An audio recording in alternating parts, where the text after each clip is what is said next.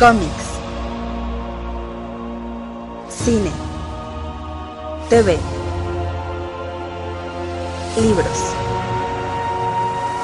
Hace mucho tiempo, los cuatro medios vivían juntos en armonía. Después, todo cambió cuando la nación de fanboys atacó. Solo los bloggers, maestros de los cuatro medios, podían promoverlos por igual. Pero cuando el mundo más los necesitaba, consiguieron trabajo y se desvanecieron. Pasaron los años y dos hermanos crearon un nuevo medio, un joven podcast llamado El Café Comiquero. Y aunque sus habilidades de comunicación eran buenas, tenían mucho que aprender antes de crear un mundo extraño. Pero creo que el Café Comiquero podrá mantenerlo así.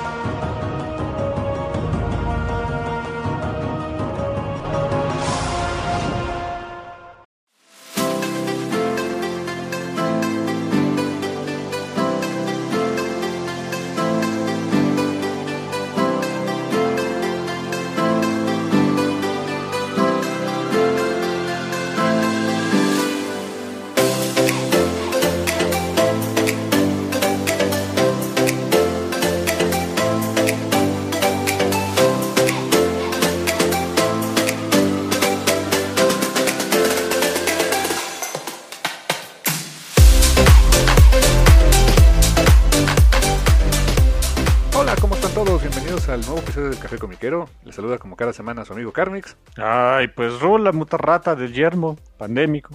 Sigues en el yermo pandémico, carnal.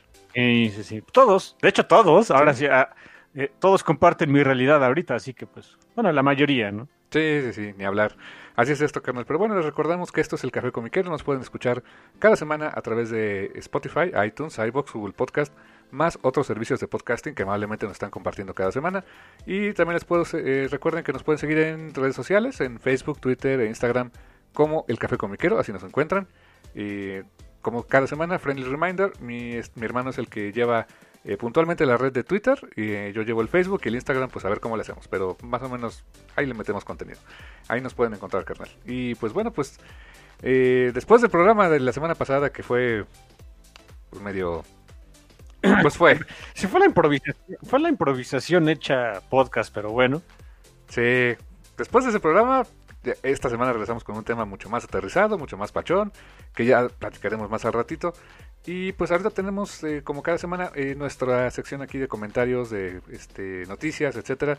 Y pues, eh, pues se siguen moviendo las cosas, carnal. Se siguen moviendo las cosas en términos este, de, de- de los cómics. eh, más allá de las viñetas, lo que sucede afuera de las viñetas, hay varias cosas hay que platicar, ¿no, mi hermano? Sí, ¿por dónde quieres empezarle? Pues, ¿qué te parece con la... pues, Para, para mí es la nota bomba de la semana, el tema de DC Comics y su distribución. Tu distribución, perdóname. Sí, distribución alterna. Sí. Eh, pasó lo que yo creo que muchos esperábamos que pasara, ¿no, carnal? Lo que esperábamos que pasara en algún momento. ¿Qué pasa? Es básicamente, este... um, ah, se va todo la goma y ya no van a usar Diamond. Es correcto, así es, carnal. Eh, esta misma semana, eh, en una nota por separado, eh, Diamond Comics anunció que planeaba empezar a, a volver a distribuir producto a partir de más o menos la mitad de mayo. Mandaron un comunicado ahí los de Diamond de, pues, dice, eh, pues estén atentos y vamos a, vamos a regresar a nuestros procesos. Lo que ellos yo creo que no se esperaban es que DC Comics reaccionara de esta manera. Eh, lo que anunciaron, y esto este, lo vi en la plataforma de Comics Beat, ahí vi la noticia, eh, que para el 27 de abril estarían este, volviendo a, a, este, a enviar productos, o sea, a distribuir cómics. Esto a través de dos nuevas distribuidoras, literalmente nuevas, de las cuales, eh, pues no sé tú, pero yo no sabía nada de su existencia. Eh, una de ellas es Lunar Distribution y otra es eh, UCS Comic Distribution, Distributors. UCS Comic Distributors. Ambas vienen este, los links hacia su sitio web y, en ambas le picas y lo que encuentras es, digo, es, es parecido, no es la misma página ni el mismo diseño, pero en ambas necesitas un, un usuario y password para entrar. Es lo primero que ves, no, no ves una, eh, una página institucional que te diga eh, somos esto, o, sea, no hay mayor información. Entras directamente, o para acceder tienes necesariamente que entrar con un usuario y password. Eh, la misma nota de Comics Beat señala que pues, ellos tampoco los conocen, no saben qué onda con ellos. Y que pues, pues ya han tratado de, este, de, contactarlos para ver qué, qué onda con, estas dos empresas. Las cuales, no sé tu opinión, pero, o sea, sí son nuevas, pero no sé qué tan nuevas puedan ser. o, quién está, que, no pensaría que tengan poca experiencia haciendo esto, al menos en otros lados, porque para que DC Comics, una empresa de, de Warner Media, decida utilizar estas dos empresas como medio para distribuir sus productos, yo creo que sí es para tomarlas un poco en serio, ¿no, carnal? Yo creo que, no, no sé, no pude encontrar nada de ellas. A mí se me hace que eran distribuidores locales, eh, que, no sé, tomaron algo de relevancia, se acercaron a Deseo, Deseo se acercó a ellos para ver si podían eh, suplir la, la demanda de cómics de las tiendas que están abiertas, porque también o sea, eh, eso hay que, hay que ponerlo muy al punto. Padre que Diamond va, quiera reabrir su negocio otra vez, padre que DC quiera volver a mandar producto, pero las tiendas, muchas tiendas están cerradas. Muchas tiendas están cerradas por completo. O sea, no hay ni siquiera de que eh, te lo envíen por correo o te lo, o lo puedas, o puedes recoger tus cómics en la calle. O sea, no hay eh, pues nada de eso todavía. Entonces, y ahí es donde está el asunto, qué bueno que sí lo vayan a hacer, pero no sabemos hasta cuántas tiendas. Yo creo que, yo creo que por eso aprovechó ahorita estas dos compañías de distribución, UCS y, Lunar Distribution. Eh, bueno, ahorita que hay poquitos, podemos ser una opción para que estén enviando cosas. Probablemente el, la, la demanda más pequeña o el territorio que tengan que cubrir, que va a ser más pequeñito, les haya ayudado con este trato. E, es probable, eh, en ese sentido tienes razón. Eh, ahí mismo en, la página donde DC Comics anuncia de que vamos a regresar, que ya el 28 de abril ya están nuevamente nuestros, nuestros cómics en, el mercado, eh, pusieron una, un, link directo a la página de DC Comics con un localizador, un tracker de las de las tiendas que están abiertas. Así, ese es tal cual el, lo que ofrece esa liga. De las tiendas que, a nivel mundial, incluso, son las tiendas que tienen identificadas DC Comics, eh, tal cual, que están abiertas al público. Eh, evidentemente, yo ahorita estoy checando aquí el, mapita en, línea. Eh, la gran mayoría de esas tiendas están ubicadas en Estados Unidos. no son tantas, o sea, la realidad es que uno pensaría, que pudiera haber más tiendas este, abiertas, probablemente las haya, pero las que tienen mapeadas eh, Estados, perdón, este DC Comics no parecieran ser tantos. Eh, si tú lo ves, pareciera como que con, la debida salvedad, pareciera como un mapita de, cuántos Oxos hay en la Ciudad de México. O sea, eh, que si hay un friego, ¿no? Pero dices nada más es la Ciudad de México y pues aquí hablamos de todo, todo el mundo prácticamente. Y hay una concentración eh, muy, muy, muy clara, y eso fíjate que me, eh, puede apoyar mucho lo que dices de que sean distribuidores pequeños, porque eh, hay una parte que está súper plagada, al menos este, visualmente en el mapa, que es al este de los Estados Unidos, en los estados de, por ejemplo, de Nueva York, Carolina del Norte, este, Florida, Ohio, este, varios, o sea, en toda esa zona, más pegadito incluso este, a, a Toronto, este, Nueva York desde luego, Michigan, ahí se, se concentra una cantidad muy choncha de tiendas. En, como en la parte intermedia de Estados Unidos hay una que otra ahí regadita este se ve por ahí una en, este en Utah quién sabe por qué. Este hay una en, El Paso Texas o sea se ve una que está ahí en El Paso en San Antonio se ven como tres y como que eh, te vas más hacia el oeste y en el oeste encuentras no la misma cantidad o la misma concentración de, tiendas que están en, el lado oeste, pero sí hay varias más, o sea, se ven algunas en, las, en el área de San Francisco, San José, California, Los Cabos, San Diego, este, y si te vas más para arriba, para el norte, he pegado en Seattle, Vancouver, Portland, y hasta ahí, ¿no? Es, o sea, pero se ven pocas, o sea, tienes razón, pues, se ven pocas. Por otro lado, si te vas a buscar el resto del, mundo, ves una que otra en Reino Unido. Se ve una que está abierta en Italia, quién sabe por qué fregados, hay una abierta en Italia ahorita. Este, se ve una en Reino No debería. No debería. Se ve una que está en Berlín, en Ámsterdam, en, este, en Bruselas, en Londres.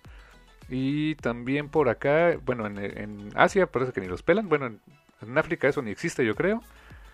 Este, en este momento de la vida. Hay una que está en Japón, que está en Tokio justamente, y una por alguna esotérica razón en Yakarta. ¿Quién sabe por qué? Ok. Y en, Australia, en Sydney, Melbourne, en todas estas ciudades este, grandes de Australia, pegaditos, digamos, más al, hacia el este de, Australia, ahí, ahí también hay producto. México brilla por su ausencia.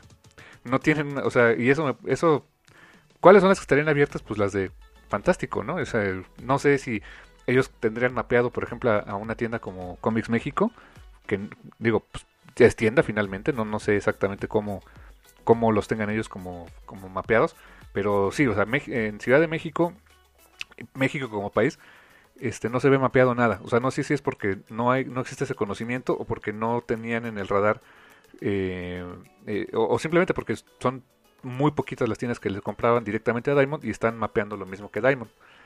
Entonces, eh, pues sí, lo que dices es, son pocas tiendas, evidentemente, y eso pues le pudo haber dado la oportunidad de tener como esos dos distribuidores, quizá uno en el, en el este y uno en el oeste para tratar de cubrir la mayor parte del, territorio de Estados Unidos, por lo menos. Hablan, eso sí, de que esta, eh, estas dos distribuidoras van a estar eh, eh, dando, distribuyendo el producto en Estados Unidos y Canadá. No se habla de otros países, de, de toda la parte, este, tanto hacia Europa o incluso hacia nosotros, hacia México. Pero es un primer gran paso, creo yo, carnal. Sí, el dejar a Diamond ya es mucho. O sea, ya, es una gran noticia, es un es algo que no había pasado por lo menos en 20 años, me parece, eh, que haya alguna compañía fuera de Diamond Distributions quien esté pues, mandando cómics a distintos lados.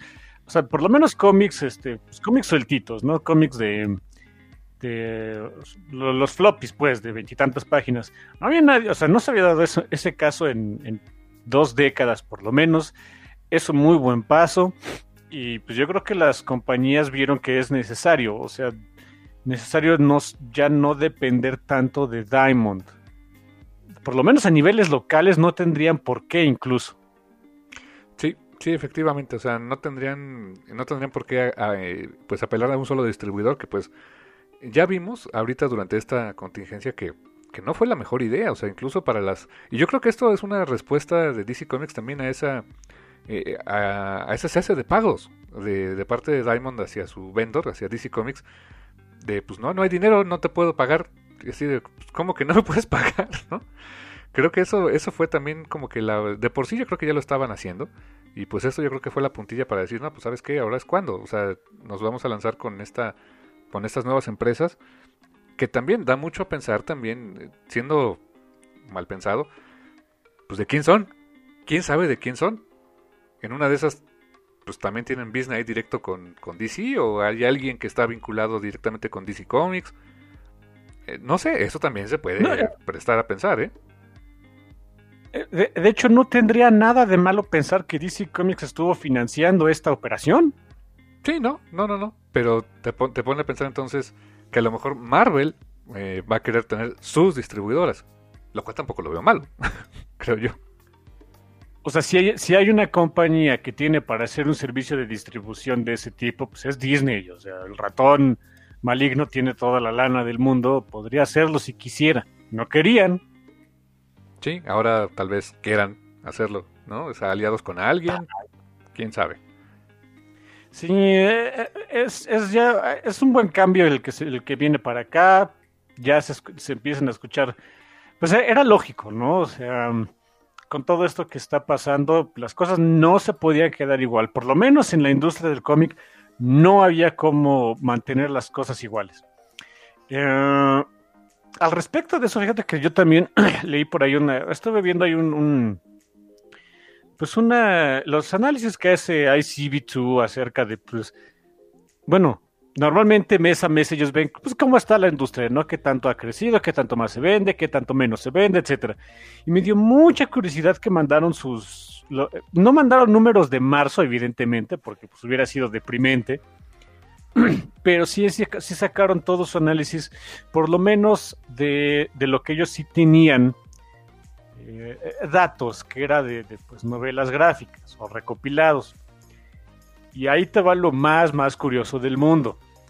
eh, novelas gráficas, este, o sea, consideradas este, para público adulto, pues decrecieron, pero no mucho. Yo dije, bueno, pero es, es normal que, que, haya decrecido, pero no tanto porque no, no, o sea, la parte de las tiendas de cómics no se estaba vendiendo, pero no se distribuye tanto, o sea, no se vende tanto por ahí. Mucho va para librerías, que muchas, la mayoría de las librerías allá en Estados Unidos permanecen abiertas, pero no al público. O sea, eh, es de, pues, dinos qué, libro quieres y te lo mandamos por correo, ¿no? O sea, tan rápido como eso.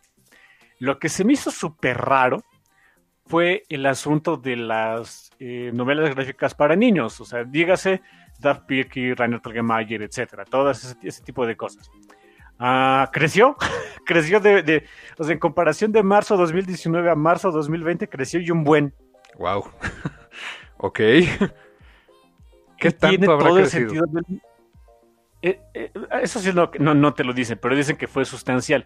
Pero tiene todo el sentido del mundo. Porque si ahorita los papás tienen que quedarse en casa con los chamacos 24 horas al día, 7 días a la semana, adivina qué tienen que estar haciendo para mantenerlos entretenidos.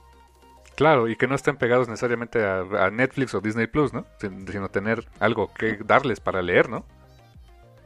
Sí, seguramente. O sea, y, también, ¿no? Hay, hay muchos papás, o, sea, o, por lo menos debe ser, es lo ideal que pues, hacer con sus hijos, sobre todo cuando son chiquitos, ¿no?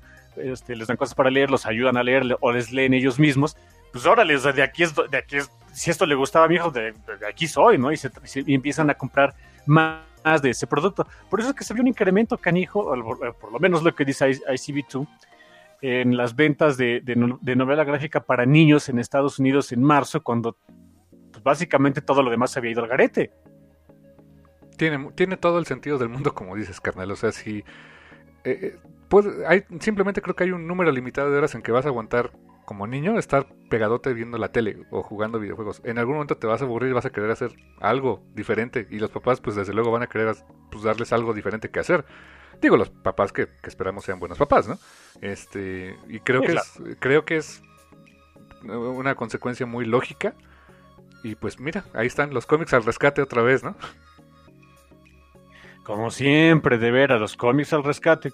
Y también en la misma nota venía por ahí eh, de, bueno, ¿qué va a significar esto para la nueva normalidad de, del resto de las compañías de, cómics? Eh, pues también salió el asunto de que Boom, Boom va, también va a empezar a lanzar producto nuevo a partir de, no me acuerdo si finales de abril, principios de mayo, ustedes disculpen, no, no me acuerdo bien. Simplemente tengo por ahí, o sea, yo sé mis notitas, pero ahora sí me falló la nota, ¿no? mi notita decía, aquí, y tal cual lo estoy leyendo, ¿no? Boom, este, planea lanzar nuevo, eh, eh, este, nuevo contenido, pero nunca puse cuándo. Sorry. y ahorita buscar la nota, pues, o sea, lo puedo hacer, pero nos tardamos más. Eh, pero bueno, eh, me acuerdo que era finales de abril o principios de mayo, algo así. Pero va a, va a empezar a lanzar eh, o sea, su contenido nuevo exclusivamente ahorita van a ser novelas gráficas, ya sea novela gráfica original o, recopilados TPs de cómics pasados. Y eso lo puede hacer a través, porque ellos, eh, Boom Studios tiene el, o sea, ellos, su distribuidor de ese tipo de productos es Simon Schuster, que es una, editor, es una editorial que, que, pues tiene su servicio de distribución. Eh, quienes también, o sea, no, me, no mencionan que lo vayan a hacer, pero muy probablemente también planeen hacerlo por ese medio, por, o sea, por esos tipos de distribuidores. Quienes pueden hacerlo es Marvel, DC, DC probablemente ya no, porque va, a estar este, muy seguramente distribuyendo con estas otras compañías, Lunar y C, eh, UCS. Eh, IDW, Dark Horse, Scholastic, Scholastic evidentemente, o sea, Scholastic pues, es la, editorial más exitosa de cómics en Estados Unidos actualmente. Eh, pues sí, ellos distribuyen exclusivamente por estos medios, Diamond no los distribuye. Eh, Beast Media, lo cual me hace mucha, mucho sentido. Eh, First Seconds y puse un gran etcétera. Debí haber puesto más, pero bueno. Ellos tienen tratos con, por ejemplo, Simon Schuster, este Penguin Random House, etcétera, y pueden estar mandando producto de, novela gráfica, una vez más recopilado novela gráfica original, a distintos lados sin tanto problema. El, quienes se metieron en bronca fueron Image y Dynamite, porque ellos tienen un, un, firmaron un contrato de exclusividad con Diamond para ese tipo de productos. Ups, mal momento, ¿eh? Sí, lo, lo, que, o sea, estoy seguro que, que a Eric Stephenson, por lo menos, el publisher de, de, de, Image, todos sus demás compañeros y la mesa directiva están así de, a ver, bruto, ¿quién fue el que firmó esto? ¿Quién sabe si haya venido de él? Ahora que lo voy pensando, ¿eh? Sí, o sea, a lo mejor, a lo mejor él ni siquiera firmó, pero algún, algún ejecutivo ahí en Image, pues, no le va a llegar bono este año, yo creo. Definitivamente no. Sí, ellos, ellos sí están en esa bronca de que no tienen cómo distribuirlo a menos, o sea, nada, nada de lo que tienen lo pueden distribuir a menos que Diamond abra. Y eso está complicado. Fíjate que eso me hace algo de sentido. Entonces, por ejemplo, este, en ese sentido, si Image Comics distribuye solo por Diamond, hasta para Amazon, o sea, para entregarle en sus bodegas en Amazon, tiene que ser Diamond, supongo, ¿no? Sí, de hecho sí. Eso además me empieza a hacer sentido entonces de que de repente haces alguna búsqueda de cómics en, de Image Comics en, Amazon, incluso en Amazon México, y sí hay, pero hay algunos que te dicen va a tardar, otros que te dicen está eh, subió de precio. Pues tiene sentido, porque entonces no, no va a haber reórdenes, o sea, o sea, que compra lo que hay ahorita, porque quién sabe cuándo va a haber, ¿no? Sí, es un asunto bastante, o sea, que pues estas compañías se van a tener que, que replantear quién sabe por cuánto tiempo hayan firmado ese tipo de convenios, eh, o sea, convenio de exclusividad. Ah, yo creo que en el momento en el que termine ese contrato de exclusividad, no vuelven a firmar. yo, creo que ya habrán aprendido la, lección. Eh, pero sí, va a haber una nueva normalidad en cómo se distribuyen cómics. Eh, o sea, el asunto de que ahora sí una compañía como Boom Studios que, pues es tradicional de cómic, honestamente, eh, haya volteado a ver mejor y, haya tomado la opción de, bueno, pues Diamond a, la goma, mejor me quedo con mi otro distribuidor, Simon Schuster, y pues confío más en él y le van a estar obviamente, pues es lo único que tienen, estoy seguro que le van a empezar a mandar pues más parte de su negocio para allá. Lo cual habla bien, o sea, es, es, es bueno que existen esas opciones, evidentemente. Sí, desde luego. Y fíjate que es, es importante el hecho de que Boom Studios lo esté haciendo. Porque también, eh, no sé si supiste, creo que salió en esta semana o la semana anterior una nota que no la habíamos platicado, que Boom Studios firmó un acuerdo de First Look con, con Netflix. Es decir, que, que de las propiedades que, que tiene o, o, tendrá Boom Studios en cuanto a cómic, eh, historias originales o lo que sea, eh, quien tiene como mano para revisar eh, la viabilidad de adaptar proyectos a, este, a cine o televisión, pues es Netflix. Entonces, hace mucho sentido que, Boom esté preocupado por decir mis productos tienen que seguir llegando eh, en estos formatos a diferentes mercados porque necesito visibilidad. Necesito también esa visibilidad para que verdaderamente si surge un una propiedad interesante del catálogo de Boom que le parezca atractiva a Netflix, que es un, son deals millonarios, pues desde luego tiene que, tiene que estar afuera su producto, ni modo que no. Sí, que seguramente, bueno, hablando ahorita un poquito, qué, qué bueno que salió este tema de, del trato entre Boom y, y, Netflix. Seguramente ahorita lo que más bien van a estar buscando, sobre todo los de Netflix, es pues propiedades que ya tengan su éxito o que ya sean conocidas. Um, yo le comentaba, o sea, por ahí, al poner la nota, este, le comentaba a, una amiga acá del Twitter, a esta Ara Casillas, y que muy seguramente por el éxito que ha tenido, eh, pues Noel Stevenson en Netflix con Shira, seguramente va a llegar una adaptación de Lumberjanes, es lo que yo esperaría. Es probable, sí, sí, sí, suena otro de los cómics, porque, o sea, es que tiene que ser obviamente contenido original de Boom. Otro de los cómics originales que siento que se van a, eh, van a ser adaptados es este Giant Days de John Allison, ganador de, Le de Leisner y toda la onda.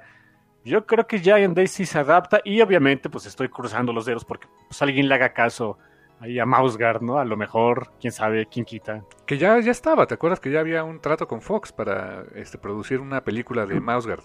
Había diseños y había, este, había un cast de voz y todo el rollo, y todo se fue para atrás con la compra este, de, Disney.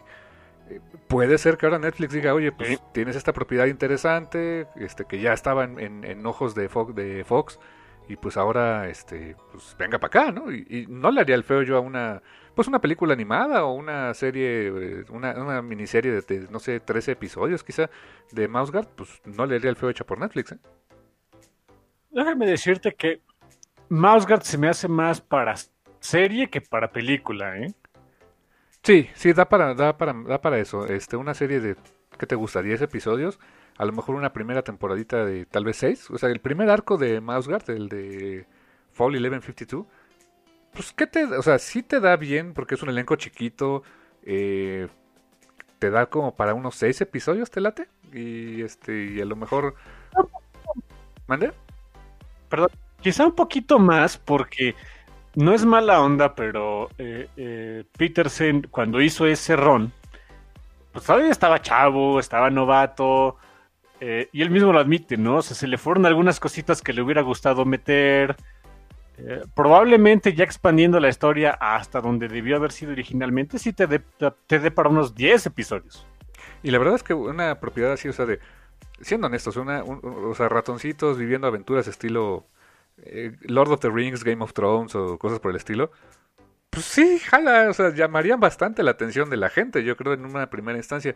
Si lo marketeas como para, no solo para niños, ¿no? sino, o sea, o leches, tratar de ir, no sé, como a, este, quizás adolescentes, ponle tú, eh, con un nivel de violencia no tan, este, o sea, no demasiado gráfico, pero pues manejando una historia eh, eh, pues un, tanto más madura. O sea, las cosas que luego pasan en Mouseguard pues no son exactamente para niños 100%, ¿eh? Sí, quién sabe, lo podría. Ahorita, no sé, quisiera alguien verse farol, lo podría decir así como el Mouseguard de los ratones, el, el, Game of Thrones de los ratones, ¿no? De, ay, Dios. Entonces, no. ¿esperarías ver ratones apareándose? No, o sea, eso no. Ah, pues, pues sí, eh, otra, por ejemplo, de Boom Studios, que, creo que también eh, sigue siendo propiedad de Boom, a final de cuentas. Y que si Netflix quisiera mantener esa, esa onda de, de, seguirse subiendo al barco de, superhéroes, pues ahí está Irredeemable, ahí está Incorruptible. Eh, tienes esos dos personajes que, que puedes armar algo eh, para una serie larga este, de varias temporadas, por ejemplo, si quisieras seguirle compitiendo a Marvel, ahora que pues ya no vas a tener los derechos de, sus personajes de Marvel en Netflix, también ahí están, son de Boom Studios. Sí, ¿sabes cuál siento yo? Eh, o sea, y eso ya, aquí estamos pura especulación salvaje. ¿Sabes cuál siento yo que sí se va a adaptar, sí o sí? ¿Cuál? Porque, bueno, yo tengo tres, o sea, tengo hasta ahorita nada más dos que siento que sí se van a adaptar. Una va a ser una versión animada de Lumberjanes, eso estoy seguro que sí va a ser. Y la otra es una, una versión en acción viva de Something is Killing the Children. Oh, buen punto. Ok. Esa sí se siente muy serie de Netflix, ¿no? A Netflix le encanta ese tipo de cosas, este, violencia con chamacos.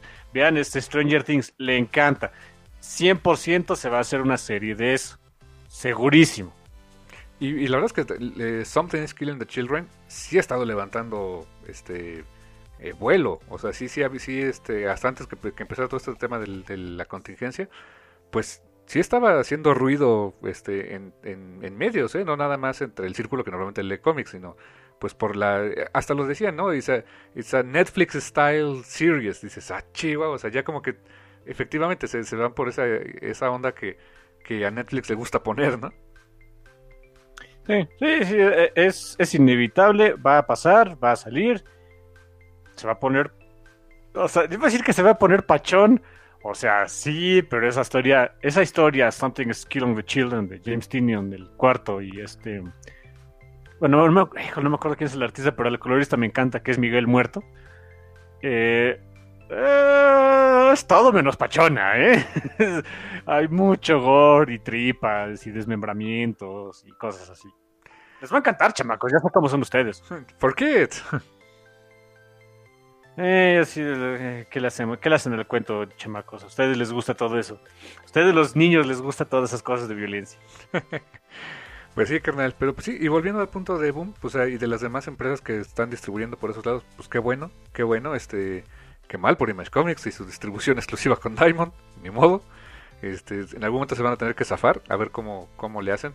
Y, la otra también es, eh, ante esta, este, este nuevo escenario que se plantea, yo pensaría que Diamond también tendría que ajustar cosas, tendría que ajustar su comunicación, sus políticas, eh, su operación, para seguir vigentes en el negocio. O sea, no, obviamente no va a desaparecer ya de la nada este, inmediatamente Diamond, pero pues ahora sí se está viendo que, que tiene, ahorita ya tiene una competencia muy directa que no había tenido en 20 años. Y los canales, como me dices tú, de este de Simon, de Simon Schuster o este Penguin Random House, pues no le hacían merma en el sentido de que pues, somos los únicos que distribuyen este tipo de cómic. o sea, los recopilatorios no, no es mi mercado, no lo volteo a ver. Pero que más empresas se volteen a ver ese lado, a producir contenido de ese lado, y que este, las mismas tiendas de cómics puedan pedir en otros lados, yo creo que les tiene que hacer, yo pensaría, quiero ser optimista, carnal, de que, de que eso les tiene que hacer reaccionar a que tienen que hacer cambios ellos, ¿no? Yo estoy este del lado contrario. Yo estoy seguro que Diamond se va a hacer más mezquino, va a querer acaparar más mercado a la mala, va a querer firmar cosas más con más exclusividad. Yo creo que incluso va a haber un programa con con este con distribuidores, con retailers para que firmen exclusividad con ellos. Eh, estoy seguro que va a tratar de poner políticas más punitivas para quienes no firmen con ellos, se va a hacer mucho más mezquino. Yo estoy seguro que va a ser el lado contrario. Híjoles, pues, o sea, están las dos, está la, moneda está en el aire. Eh, la cosa también es eh, cómo reaccionarán tanto los, este, los retailers y, las, y los publishers a esta nueva situación. O sea, habría que ver qué tan difícil es para una tienda, una sola tienda. O sea, imagínate, fantástico, aquí en México. Una sola tienda que ahora este, tengas que tener a tus empleados, a tus encargados, haciendo el pedido ya no nada más con Diamond, sino ahora con Lunar Distribution en un futuro, o con USC, Distribution, o con este, o, pidiendo directamente a Penguin o a Simon Schuster. Se complicaría la operación de la tienda de cómics, yo pensaría. Pero también, ¿cómo verían ellos eh, esa, esa eh, eh, pues ese nuevo escenario, esas nuevas posibilidades. Pensando solo una tienda, o sea, en, que tengas, no sé, este, cuatro o cinco personas y ahora es, pues capacítate o apréndete esto nuevo, porque lo de Diamond pues era tu único proveedor y pues date, ¿no? A ver ahora qué implica esto también para ellos, ¿no, carnal?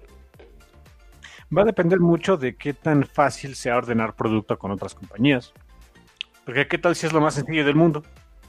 Sí, claro, y, ahí está ahí está la oportunidad, o sea, la oportunidad para estas empresas nuevas de hacer las cosas muy fáciles, de hacer las cosas transparentes, este, con, o sea, pensando, pensando literalmente en, sus clientes, en sus usuarios, versus eh, la, burocracia de Diamond, pues ahí está la oportunidad también para ellos, ¿eh? este, para ofrecer una, no nada más el, el ser la opción, sino ser una opción mejor y bien hecha, ¿no?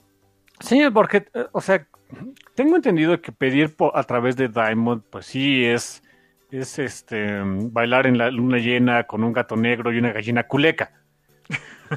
¿Qué tal si esto de las compañías simplemente es de te metes a tu página, este, no sé, creas por ahí rápidamente un usuario, una contraseña, tu usuario pachón, eh, das una, una dirección a donde lleguen, una aduana, lo que sea. Oye, necesito tantas copias de tanto. Ay, pues ahí te van aquí está el pago, recibimos tu pago, te damos un orden de seguimiento, listo, ya, caput. Sí, eh, fácil, ¿no? Y ahí está. ese sería lo ideal. Eh, y que sus políticas sean transparentes. O sea, que también digas, oye, oye, necesito regresar producto porque está dañado. Ah, pues el, mis tiempos de, entrega es de tanto. Y el proceso es este. Y más ayuda aquí. Y te voy a asignar. Y no sé incluso si sea necesario o sea bueno tener así como que una sola persona que sea tu punto de contacto como ejecutivos de cuenta, ¿no? Así como que este es tu ejecutivo de cuenta para atenderte a ti, a ti y a toda esta zona. O simplemente tienes una, una un, servicio eh, único, integrado, donde, o sea, llama a este teléfono y nuestro personal capacitado está listo para atenderte. Y sea quien sea, te pueda verdaderamente ayudar. O, o un servicio en línea, un chat en línea, algo que te, que te dé... Parece muy, lo, parece muy obvio y muy lógico lo que estoy diciendo, pero eh, en la medida que eso, que, que, que lo haga sencillo, más te van a preferir. Sí, claro. por supuesto. Digo, ahí el que todo esto mejore, y, lo, y es, es algo que todo el mundo sabe, no va a depender de Diamond. Ellos van a hacer todo lo posible por mantener su negocio a, las, a la mala. Porque a la buena no lo van a hacer, lo van a hacer, tratar de hacer a la mala. Todo esto va a depender del resto de las compañías, de que, o sea, toda la, la, forma en la que el cómic eh, hecho en Estados Unidos se mueve alrededor del mundo, para que sea mejor, para que crezca más, para que sea más accesible, va a depender del resto de las compañías, no de Diamond, de Diamond no, del resto.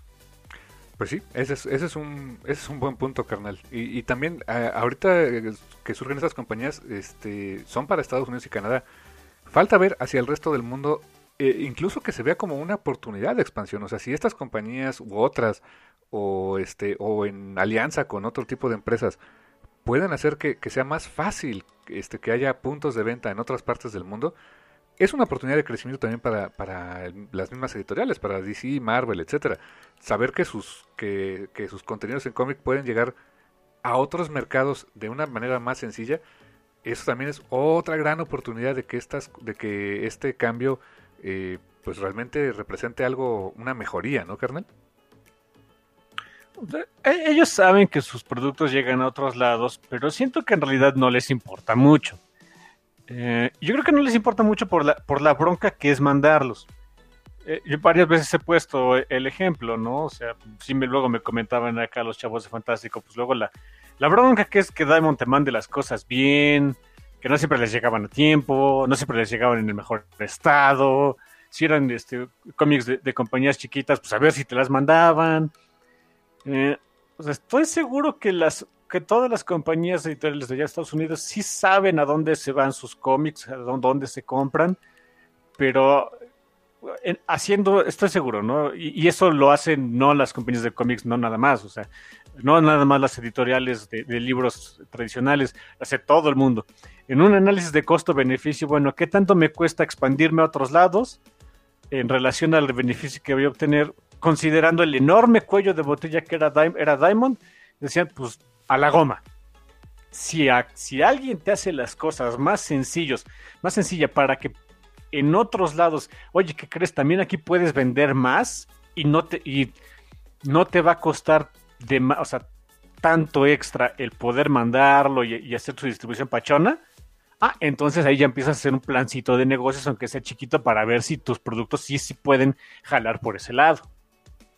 Claro, y yo creo que en ese sentido, eh, el, como dices tú, el plan de negocios chiquito para probar, etcétera, eh, en ese escenario, ¿quién crees que sería el país más fácil para probar eso? México, porque tienes literalmente, eh, tienes la frontera y tienes, tienes de alguna manera, este, la facilidad por el, ahora cómo se llama, el, ya no es el TLC ni el NAFTA, ¿cómo se llama? El, ah, el. ¿El cómo? El TEMEC. El TEMEC, exacto. Si ahora, Ajá, el TEMEC, exactamente. El, ahora por el TEMEC, que al final de cuentas siguen siendo tratos más ventajosos para Estados Unidos, porque pues, eso lo sabemos. Eh, pues sería, sería como que el, el escenario ideal para que puedas probar ese, ese nuevo tipo de negocios si estas distribuidoras lo permiten. Y pues, pues a nosotros no nos vendría mal. O sea, sí, pero está la barrera del idioma. Yo siento que el mercado donde ellos podrían tratar de llegar más fácilmente es ampliar su, su negocio en, Inglaterra, Escocia, Irlanda. Pues sí, que ahí además también el tema ahí es la barrera cultural.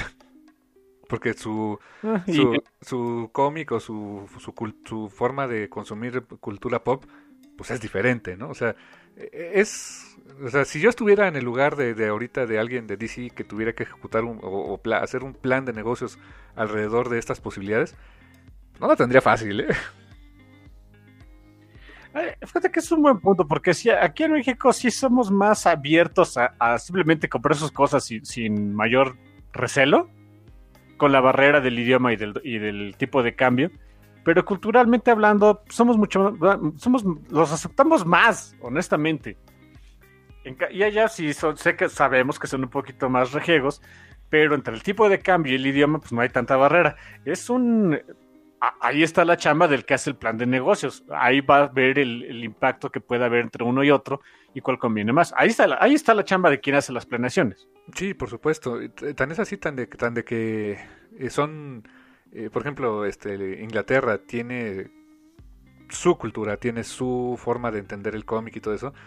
Y tan es así que cuántos años no hubo Marvel UK, o sea, una división de Marvel designada exclusivamente este, en, Reino Unido para producir cómic de allá.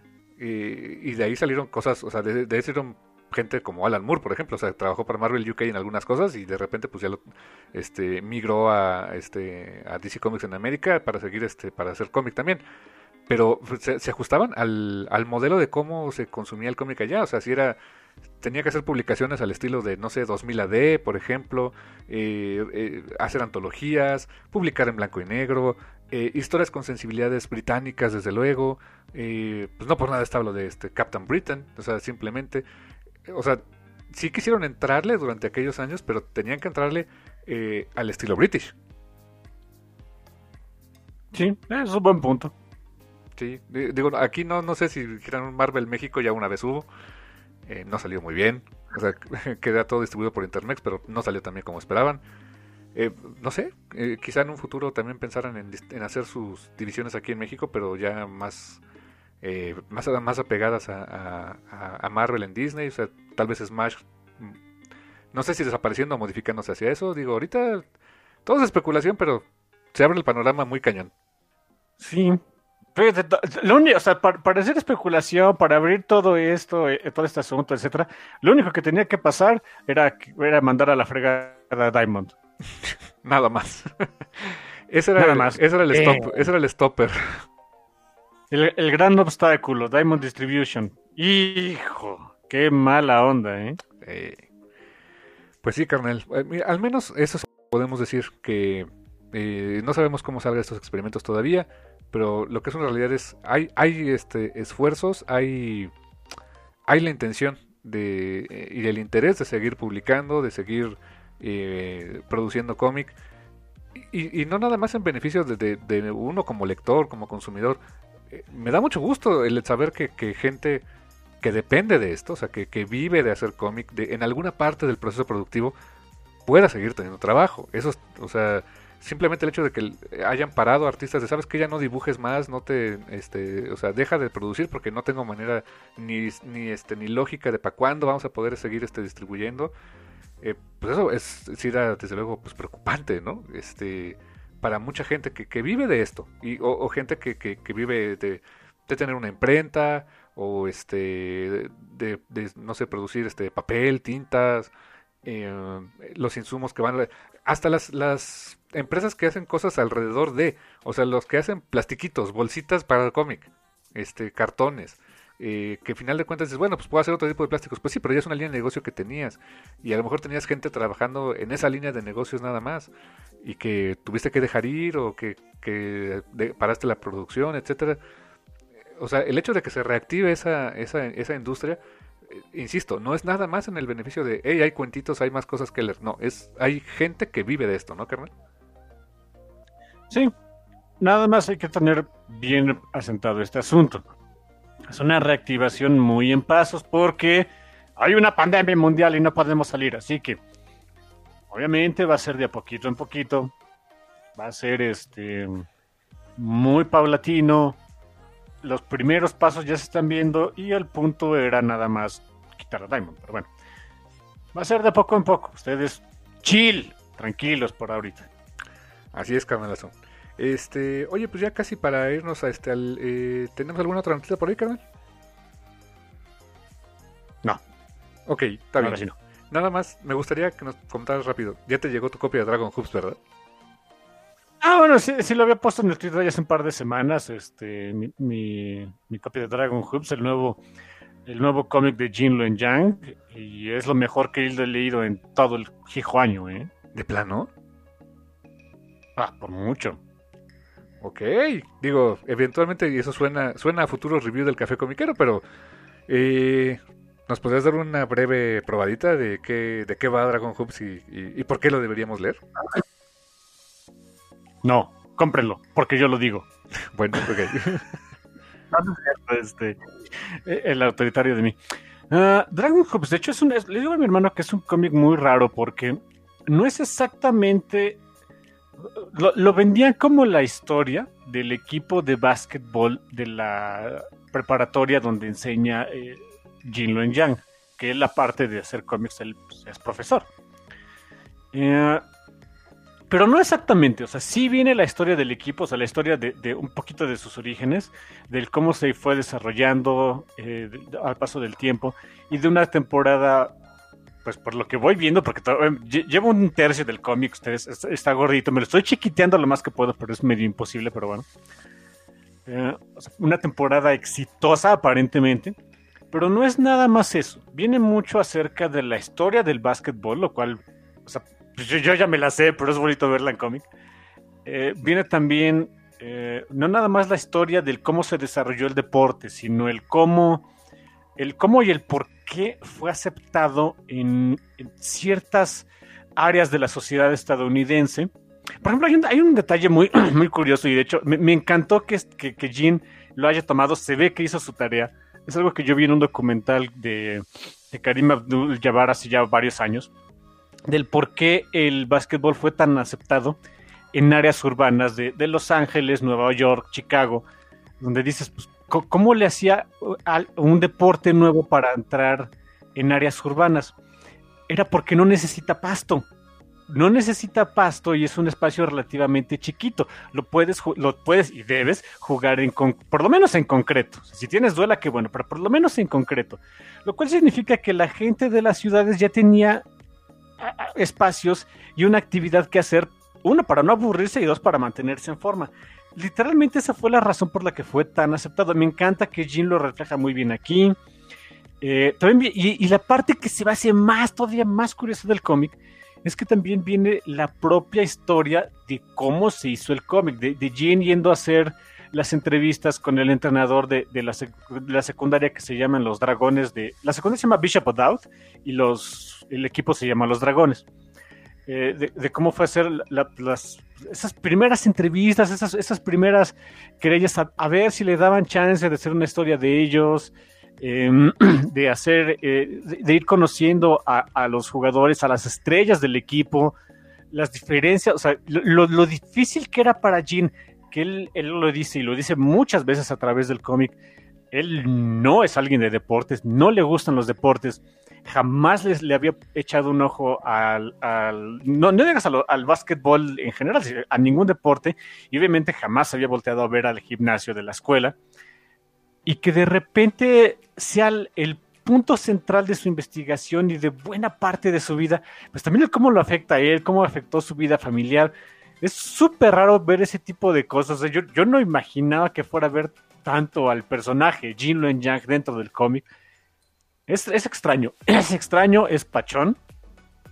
Eh, está muy, muy bien hecho el cómic, muy bien documentado. Es algo que podíamos esperar de Jin Luen Yang. O sea, si hay, si hay, alguien que le gusta la historia es él. Y si, si, lo, si suyo es la historia del básquetbol, el básquetbol y los cómics, o sea, tienen que agarrar este, sí o sí, ¿eh? Wow, qué super reseña, carnal. Me encanta, me encanta la idea. Yo creo que tengo que pedir mi copia. No sé cuánto tarda en llegar, pero tengo que pedir mi copia definitivamente. Pídense una copia, pídense una copia, definitivamente. En el momento en el que puedan, eh, va, va, a valer mucho la pena. O sea, yo, confiaba ya en el trabajo de Jin Luen Yang, por supuesto, por trabajos pasados, este, como American Born Chinese, Boston Saints, Avatar. todo lo que hizo con el Superman of China, Avatar, evidentemente ya tenía mucha confianza en él.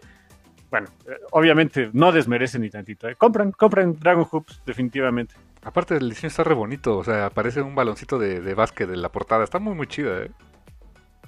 Sí, e, el cubrepolvos, que es el, el cubrepolvos, tiene la textura de balón. Está bien padre. wow. Hasta con eso, hasta con producción, carnal, ¿por qué no? Sí, hasta con productos. First Seconds, First Seconds hace las cosas extraordinariamente bien. Creo que es la de las editoriales que tienen mayor calidad, si no es que la que tiene más calidad en su producto en Estados Unidos. Super canal. Pues excelente recomendación, mi hermano. Ahí este, ahí lo estaremos checando y eh, no sé, huele a review, eh, quizá en un futuro en el café comiquero. Quizá mangos, ¿qué? Esa voz me agrada. Es un sí o sí. Y entonces, carnal, pues nos vamos entonces a un pequeño corte, este, no musical, este, lamentablemente, pero eh, vamos a un, una pequeña pausa. Este, hacemos una pausa aquí este, para tomar cafecito o algo. Y regresamos en un ratito más aquí en el Café Comiquero. No se vayan.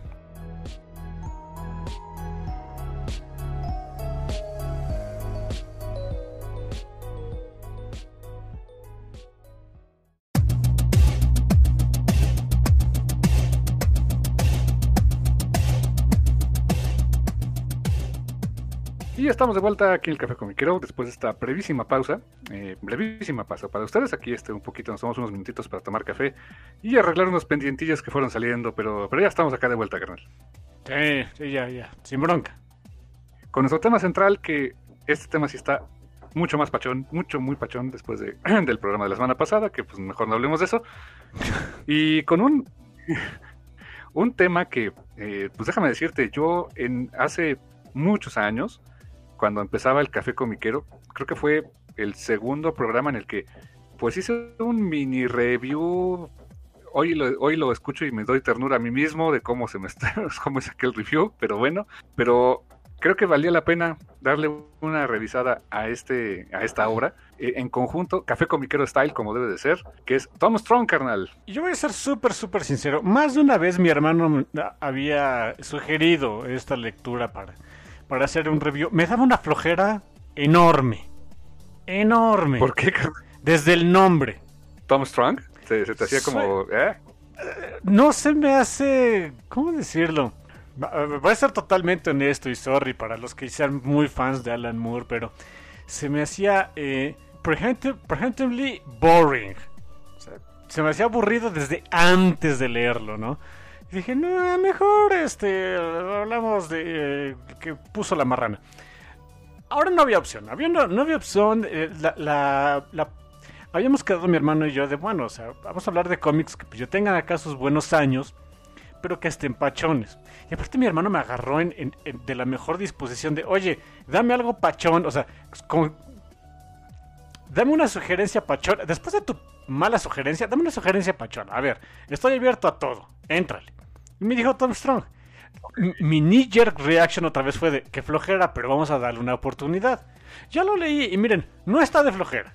Eso es eh, el, el- uno de los grandes de los grandes atributos de este cómic que, po- que podemos que, que, bueno vamos a estar hablando en- en un ratito obviamente más a fondo no es aburrido eso es lo padre de veras no es aburrido es pero sí es muy Alan Moore eso sí hay que considerarlo pero, pero y ahí viene otra de las partes pachonas del cómic. Cuando les decimos que es muy al- a, a la Alan Moore, no nos referimos a ese Alan Moore, este, pues ya, pues ya algo azotado o mala leche que estaba en los ochentas o azotado en, en las primeras décadas de este siglo. No, este es un Alan Moore eh, enfocado a un cómic de aventuras para hacerlo divertido. Sin embargo, sí contiene los típicos elementos este, pues, murianos, ¿no? El meterle cosas extrañas a un concepto ya conocido, agarrar un concepto como el pulp para hacer... em, eh, para hacer un... da- darle algunas vueltas al, género, eh, pero no de tal manera que te supiera ya extra, o sea, que ya no supiera pulp, sino eh, un pulp al estilo Alan Moore. Está muy, muy bonitamente ilustrado, eso sí, ¿eh? Oh, sí. Chris Sprouse es quien hace el arte, ¿no? Exacto, Chris Sprouse. Eh, lo único que sí voy a decir es que las portadas de cada uno de los títulos, porque pues, ahí vienen las portadas en las recopilaciones, son de las cosas menos atractivas y llamativas que he visto en el mundo. Pero bueno, de ahí en fuera, sí, porque parecen revista eh, típica, bueno, por lo menos para la sensibilidad que yo tengo, porque eh, es la típica, eh, parecería la típica revista eh, antológica pulp de que se vende allá en Inglaterra, que honestamente en buena medida es de lo menos atractivo para mí, pero bueno, entiendo el por qué se hace con esa intención. Sí, claro, o sea, están respetando un estilo, o sea, eh, tal cual como lo señalaste. Eh, me queda muy claro que la intención de, aquí de Alan Moore era crear eh, un cómic de aventuras con saborcito a, este, a pulp, con sabor, no sé, me recuerda un poco, eh, podríamos decir, a Doc Brass, el, hombre de bronce. Me recuerda un poco también a, a Buck Rogers en el siglo en el siglo 25, en el siglo 24 y medio. Eh, pues con un toque, este, quizá hasta de, de, Tarzán, o sea, de obras de Edgar Rice Burroughs, ¿no? Sí, eh, hay que mencionarlo, extremadamente británico. Ahorita no me caen muy bien los británicos, la verdad, este, pero bueno, aún así, eh, si el, el estilo de contar una historia y sobre todo el humor y la estética de todo este asunto de, de, las lecturas británicas por ahí de los 40, 30, algo así, son lo suyo, definitivamente se deben echar este cómic. Sí, claro, y, mantiene mucho, o sea, digo, se publicó en, este, en entregas, fue este, floppies, evidentemente. Eh, y algo que me gustó mucho en general de, de, la, de, la, estructura de Tom Strong es que los primeros, por lo menos tres números, eran números autoconclusivos, o sea, realmente podías tener una historia este, completa en sus páginas, ya hasta como por ahí del número 4, del 4 al 7 es como el primer arco de historia largo, que a la larga este, vamos a ir viendo que, como todo lo que construye Moore, sí se complementa en un arco de historia mucho más grande, mucho más ambicioso. Esta serie de Tom Strong fueron más de 30 números. Está recopilada en 5 tomos y el que vamos a, revisar el día de hoy es el, eh, el, primer, el primer volumen, Tom Strong, libro 1, este, eh, escrito por Alan Moore, con arte de Chris Sprouse y eh, con arte también de Alan Gordon, Arthur Adams, Gary Frank, Dave Gibbons, Jerry Ordway y coloreo por aquí, este, fíjate, todavía se manejaba mucho eso de Tad Elric y Mike García de Wildstorm FX, o sea, como estudio, ¿no? Y letras de un, clásico, un, un, gran letrerista este, de, la, de la industria norteamericana, Todd Klein. Y esto fue publicado a través del sello America's Best Comics, que fue un imprint de Wildstorm, que es una de, los, de las cosas por las cuales también este cómic Alan Moore actualmente ya no le, o sea, desde luego pues ya no le gusta, o sea, porque ya le tiene cierto recelo, porque fue invitado por este por Wildstorm, por Jim Lee, a publicar este cómic a través de este subsello, donde, eh, donde podía hacer lo que se le diera la gana, que era ABC Comics, America's Best Comics. Pero después resultó que a la larga, ¿qué fue lo que pasó con Wildstorm? Que Wildstorm se vendió a DC y entonces de alguna manera, y eso ya no le gustó a Alan Moore, pues eh, él, se, él estaba trabajando otra vez de una manera subsidiada para DC Comics, ¿no? Sí, pues no lo podemos culpar, honestamente. Sí, no. pero sí, la historia está completa. O sea, la historia, este, sí, él, él tuvo la idea de terminar la historia de Tom Strong. Eh, se publicó a la par que otras colecciones como Promethea, eh, del cual ya alguna vez hablé que se me hace uno de los mejores cómics de Alan Moore de toda la vida. Eh, también Top Ten, por ejemplo. otra que fue Tom Strong Terrific Tales, si mal no recuerdo y otra serie antológica también de diferentes historias. Entonces, eh, ah, y al mismo tiempo también fue cuando publicó la Liga eh, de Caballeros Extraordinarios, también bajo el mismo sello, y que posteriormente, pues eso sí se quedó este, con, con Vértigo a la larga, hoy con DC Black Label, quien lo diría. Las vueltas que dan la vida en ese sentido, carnal. Pero sí, hoy vamos a platicar efectivamente de este primer volumen de, de Tom Strong. Eh, y, en pues, general dices, ¿te gustó? esta pachón? dime, Carlos. Eh, está pachón, pero a ver.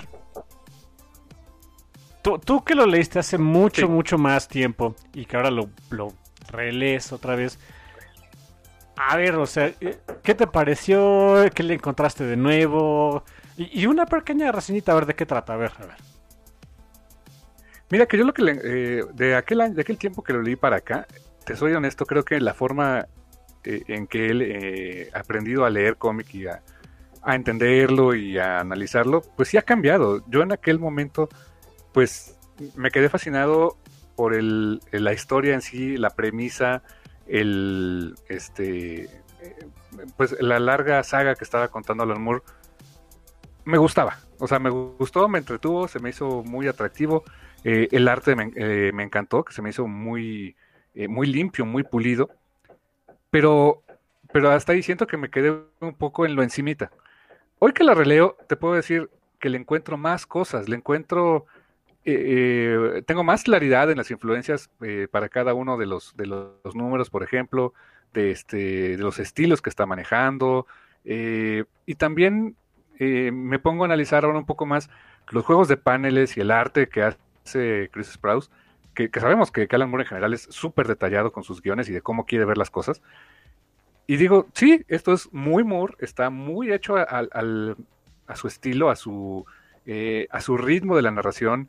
hay encuadres que, que, que, recuerdan a otros de sus trabajos, pero que los utiliza con efectos diferentes. O, eh, cuando en Watchmen quería hacerlo un poco más este, dramático, aquí hasta a veces lo llega a ser como más comédico, como este en, Halo Jones o en la balada, este, perdón, o en, la Jeffrey Saga, que era otro, otro de sus cómics este, en, Reino Unido, como que aquí se siente que aprendió más a, usar esos recursos y los usa con otro sentido. Entonces, sí le encuentro más cositas, eh, ahora quizá más en un sentido de, cómo está narrada la, estructura de la historia, Camil. Ah, ok, nice. Y te puedo decir que se sostiene, se sostiene bastante bien, aunque es un cómic que ya tiene 20 años. O sea, literal tiene 20 años que empezó a publicarse. Y aún así creo que se sostiene bastante bien. O sea, los conceptos que usa siguen siendo, este, sintiéndose frescos. Hay algunas cosas que, pues, eh, que, que a lo mejor hoy, que, en la lectura no encuentras, que hoy se te como, como muy lógicas de ver, o sea, no ves gente con un smartphone, desde luego, o sea, sí le futureaba, pero en otro tipo de, en otras, en otra forma de futurearle a un, a un, la construcción de un mundo. En ese sentido, creo que sí lo, se, se llega a sostener bastante bien como un, una primera década de los 2000 alterna a, nuestra, a la que conocimos. Eh, ¿qué, o sea, sí estoy de acuerdo contigo, pero hay un concepto que no se me hace nada fresco. Es el único, es no crítica, pero es el único concepto que ya se me hace, em, ¿cómo decirlo? No aburrido, pero sí de, ah, que es el origen de Tom Strong. E, esa, eh, eh, bueno, ah, ya vamos a entrar a ver si un poquito más al cómic, de lo que habla, etcétera, etcétera. Eh, el primer número, de hecho, está está construido como si eh, a, un, a un niño pequeño le llegara... Eh, es algo que se me hace que más bien Moore vivió cuando él era pequeño. Pagó una suscripción para, hacerse eh, parte del club de fans de Tom Strong o algo No cómo se llamaba. Digamos, el, su club de fans. Y le llegan acá... este De los Strongmen of America. Exactamente. Le llegan por correo los este, un cómic con el origen de, la vida de Tom Strong que una este batch una este ay cómo se dice batch un este eh, ¿cómo se llama? una insignia. Una insignia que, que, lo distingue como los Strongmen of America etcétera y, y, y bueno total que se tiene que ir a la escuela y va a empezar a leer su cómic. Y ya desde ahí vemos el mundo en el que vive que pues es pues es un mundo futurista considerando que se hizo en los 2000, en, a principios de los años 2000. Eh, y el chamaquito empieza a leer eh, la, historia de Tom Strong y es la típica historia del, explorador este, británico de finales del 1800 que pues, termina atrapado en una isla, en una isla este, no, no desierta, pero pues lejos de la civilización occidental y dices... Ah, este es el único punto que para mí. No, es que no se sostenga, pero dije, Moore, pues otra cosa, ¿no? Pero bueno, de, ahí en fuera, lo demás ya se pone pachón. A, mí no me molestó, o sea, yo siento que más bien eh, eh, quería hacer efectivamente eso, el, el homenaje o el homage al, al, estilo de cómo se hacían esos tipos de aventuras, este, el estilo pulp. Creo yo que va más por ahí su, su, su intención, aunque efectivamente no sea original, pero creo que fue con con toda intención de ser este familiar a los lectores de este tipo de publicaciones, carnal. Ah, a mí se me hizo meh. Pero bueno, ya después de ahí se pone más entretenido el asunto. Porque eh, resulta que los papás de Tom Strong quedan varados en esa. Era una especie de super científicos. Que es una. Es un concepto que se utiliza alrededor del cómic todo el tiempo. Realmente este es un héroe de ciencia, no es un superhéroe.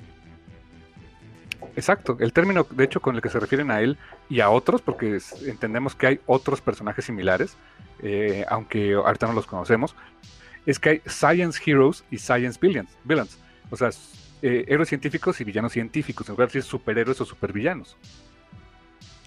¿Y estas personas, cómo se llaman sus papás, por cierto? No me acuerdo. Eh, su, papá se, su papá se llama. A ver, te digo, Sinclair. Sinclair es el papá, El pero la mamá. El doctor Sinclair y este eh, la, señor, la señorita, ahorita te digo, se me, se me olvidaba su nombre. Es que tiene el Este- nombre más blanco de la historia. ¡Susan! Ahí está. Susan, efectivamente. Y, es, y sí, o sea, son white people, así mala onda, ¿no? Sí, sí, sí, eh, pero, pero blan- blancos de Inglaterra, ¿no? De esos que votan por Boris Johnson y cosas así. Y Este, muy británicos, porque son hasta. eh, aunque son parejas, son extremadamente polite entre ellos mismos, ¿no? O sea, son. Hasta cuando este, se quedan varados en esta isla y que este, tienen deseos de, tener sexo, como que así de no, no nos, van- no nos pueden ver, nos va a ver alguien aquí en el, en el campo y no sé qué, así de no, pues ¿quién te va a ver, no? Haciendo eh, es algo que Moore hace muy seguido, ¿no? Haciéndole burla a la moralina este, este, victoriana. Siempre, se lo, siempre se lo voy a agradecer a Moore. Al menos ve, ve- ve a su tierra no con ojos nostálgicos, con nostálgicos, sino con ojos de burla. Eso está, eso está padre, eso me gusta.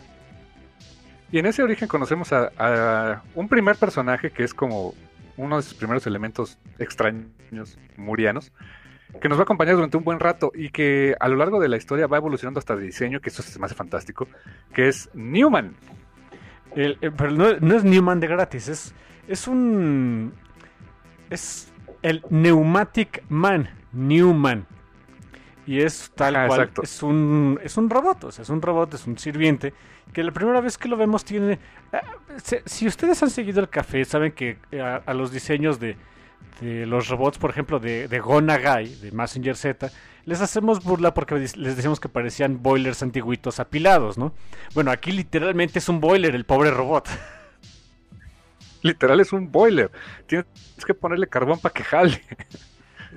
Y, y tiene este su bombín y su y, o sea, y, el diseño parece como si trajera todo el tiempo un, un saco, un frac y hasta, hasta le ponen un moñito, ¿no? Dices, bueno, que más británico no se puede. Una vez más, pues, la burla hacia este tipo de, de estética y de moralina, pero bueno. Sí, o sea, extrapolan el concepto aquí del steampunk. Aquí muy literal, este sí es steampunk, es lo, lo, lo mueve el vapor. Y, aparte, eh, eh, pues Moore con- utiliza elementos de la época con toques que, desde luego sabemos que a lo mejor en la práctica eran imposibles, como por ejemplo de que tiene un cilindro de este, o sea, cilindros de cera para registrar información, o sea, es como las tarjetas perforadas, y- o sea, cositas que son equivalentes a computadoras de hoy en día, pero que este científico, Sinclair, pues logró hacer con, con materiales de la época. Eh, eh, no te explican el cómo, pero te explican el cómo funcionaría esa ciencia. O sea, es ciencia ficción muy especulativa, ¿no? Si te explican el qué, no el cómo, lo cual es, es bueno porque eh, pasarte páginas y páginas explicando el cómo que flojera. Sí, como Michael Crichton en Jurassic Park, ¿no?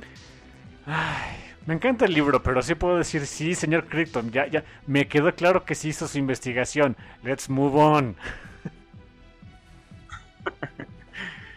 Así que en esta isla, pues ellos construyen este, una. eh, Newman, sobre todo, después de construir a Newman, pues eh, él les ayuda a construir una, eh, una, una casa como suficiente.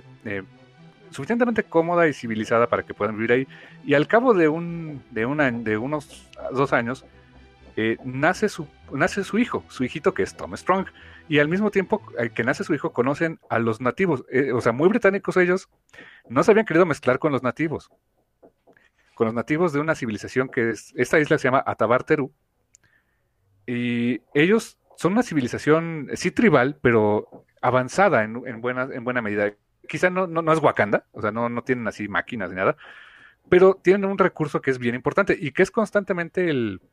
eh, De hecho, es el, el origen de la, de la fortaleza y longevidad de Tom Strong, que es la raíz de Golonka, que se supone es una plantita milagrosa. También se me hace muy así, muy británico, como de, de encontrar esas plantas y raíces milagrosas que te van a ayudar a, a vivir mucho tiempo, a curar cosas, ¿no? Sí, eh, es, es buen punto, no lo había pensado, pero sí, totalmente cierto. Y al mismo tiempo vamos viendo eh, una aventura eh, eh, en este mismo cómic, porque estas páginas donde vemos el origen de Tom Strong son un cómic dentro de otro cómic, recurso muy muriano, donde este chavito Jimmy eh, o Timmy, no sé, Jim, este, el chavito, este, estaba viajando eh, camino a la escuela y aquí encontramos otra cosa bien interesante de cómo, de, de este mundo que construyó Moore. Es una América alternativa, una América donde cambiaron las cosas, este, y aquí la, hay una ciudad muy grande, al estilo de Nueva York, entendemos, que es eh, Millennium City, ciudad milenio. Concepto muy a la moda hace 20 años con el cambio del milenio, o sea, cuántas cosas no hubo este, que llevaron la palabra milenio en el nombre, ¿no? Pero había esa ciudad, Ciudad Milenio, eh, que explican en, un par de páginas que, que da de contexto Alan Moore, que pues también yo creo que no, no se quiso meter en demasiada bronca para explicarlo en el cómic, pero a lo largo del cómic te vas dando cuenta. Te das cuenta que Ciudad Milenio es una ciudad condenada e increíblemente alta. O sea, alta en el sentido de, que los edificios, los rascacielos son brutalmente altos, más que cualquier otra ciudad.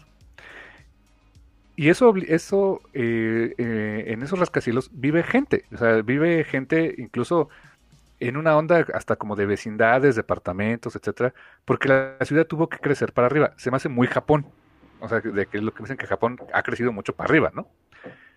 Y como la gente vive tan arriba, de repente este, había ese sentido de soledad, de dificultad para moverse y de, estar comunicados unos con otros. Y el lugar y el servicio público de transporte en esta eh, en esta idea que tiene Moore se me hace una, una, genialidad son este teleféricos. Son teleféricos tal cual este en los cuales parecen combis o sea literal parecen combis o camionetitas o en las que la gente se mueve de un lugar a otro para ir a la escuela para ir a trabajar porque sus trabajos y la ciudad en general tiene está arriba y está abajo hay eh, y por lo que vemos no hay como esa desigualdad social, pareciera como que la clase literalmente baja o alta en, en, razón de qué tan alto o qué tan bajo estés dentro de un edificio, como pudiera haber sido en Judge Dredd, por ejemplo. No, aquí se ve que es bastante parejo, pero, pero, para, pero para que sea esa igualdad entre las dos secciones, la de arriba y la de abajo, pues tiene que haber actividad y eh, haber transporte, etcétera, en ambos, pues en, en, en ambas latitudes. Y eso se me hizo bastante interesante de ver, carnal. Buena observación. Hasta su, crimen, hasta su crimen es distinto. Hasta su, crimen es distinto. ¿Hasta su qué, perdón? Hasta su crimen, o sea, el crimen que hay en la ciudad es distinto. O sea, el chavito este, Timmy, Jimmy, whatever, está leyendo acá su cómic. Y, y, llegan a saltar la, este, pues, el transporte público, ¿no? Algo de lo que sabemos mucho aquí en México. Pero los asaltantes vienen, o sea, como pues obviamente están en el aire, tienen que utilizar este dirigibles personales para asaltar, ¿no? Dices, ah, ok, está, está curioso. De hecho, le llaman Blimp Bandits, los bandidos de los dirigibles. Y eh, digo, el chavito está tan entrado en su lectura que no se da cuenta. Un número uno de que los están asaltando. Y número dos de que los están rescatando. Y quien los rescata es Tom Strong. Qué buen detalle. En las páginas del cómic que está leyendo el chavito, ahí obviamente sí vemos a Tom Strong y demás, su familia, bla, bla, bla. Pero en la vida real, digamos que en, lo que el, en el mundo que rodea a este, a este niño, vamos a decirle Timmy, eh, jamás, o sea, vemos, sabemos que es Tom Strong, pero nunca le vemos la cara. Este es bonito detalle. Sí, de hecho hay solamente un, panel este grande donde lo vemos, vemos la figura de Tom Strong entre sombras, lo vemos que trae unos gogles, no vemos el rostro completo y vemos que trae un el helipack. O sea, no es un jetpack, sino que es un, jetpack, pero con hélices. Entonces trae como que un helicópterito personal. Y, como que, este, no sé, se tiene que, eh, se entiende que tiene que hacerlo en ese, con ese tipo de equipamiento para poderse mover y ser super heroico en esta ciudad que está a quién sabe cuántos pies de altura, ¿no? Y mientras vemos el, el, o sea, el cómo se fue desarrollando, o sea, conociendo la historia de Tom Strong. Y es Goku. Es Goku entrenando. entrenaba con una gravedad más grande, ¿no? Algo así. Sí, ¿no? resulta que los papás de Tom Strong lo pusieron, o sea, construyeron una cámara en, es, en esta isla, que la isla se llama ¿cómo? Es Atabarteru. Atabarteru.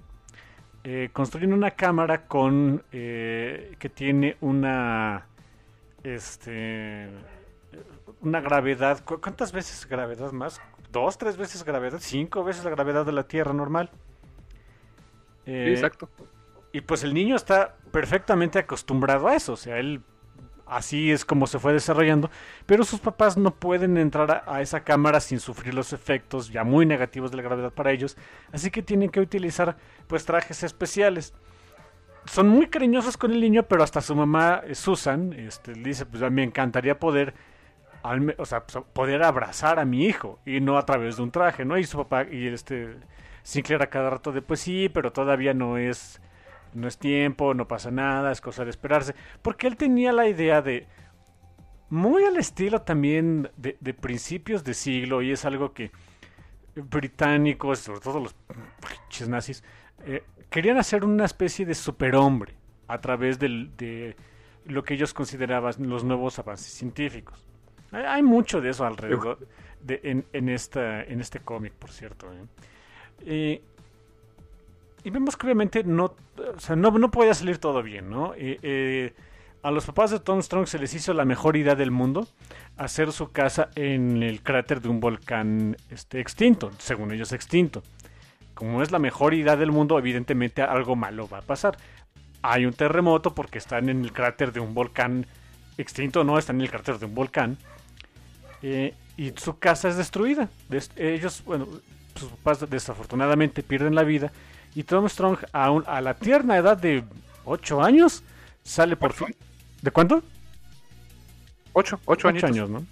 Sale por fin de, esa cámara y al menos alcanza a abrazar a su madre antes de que, de que también falleciera.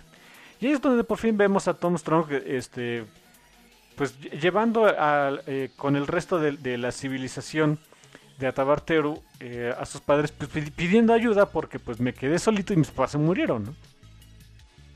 Sí, o sea, sigue siendo, o sea, lo ves y es asombroso ver a un chavito de 8 años con el físico de, ¿qué te gusta? Como de alguien de tal vez de 14, maybe, pero con una fuerza para cargar dos cadáveres, ¿no? Y él hablando en dos idiomas, habla un inglés perfecto y habla también el idioma de la isla de Atabarteru.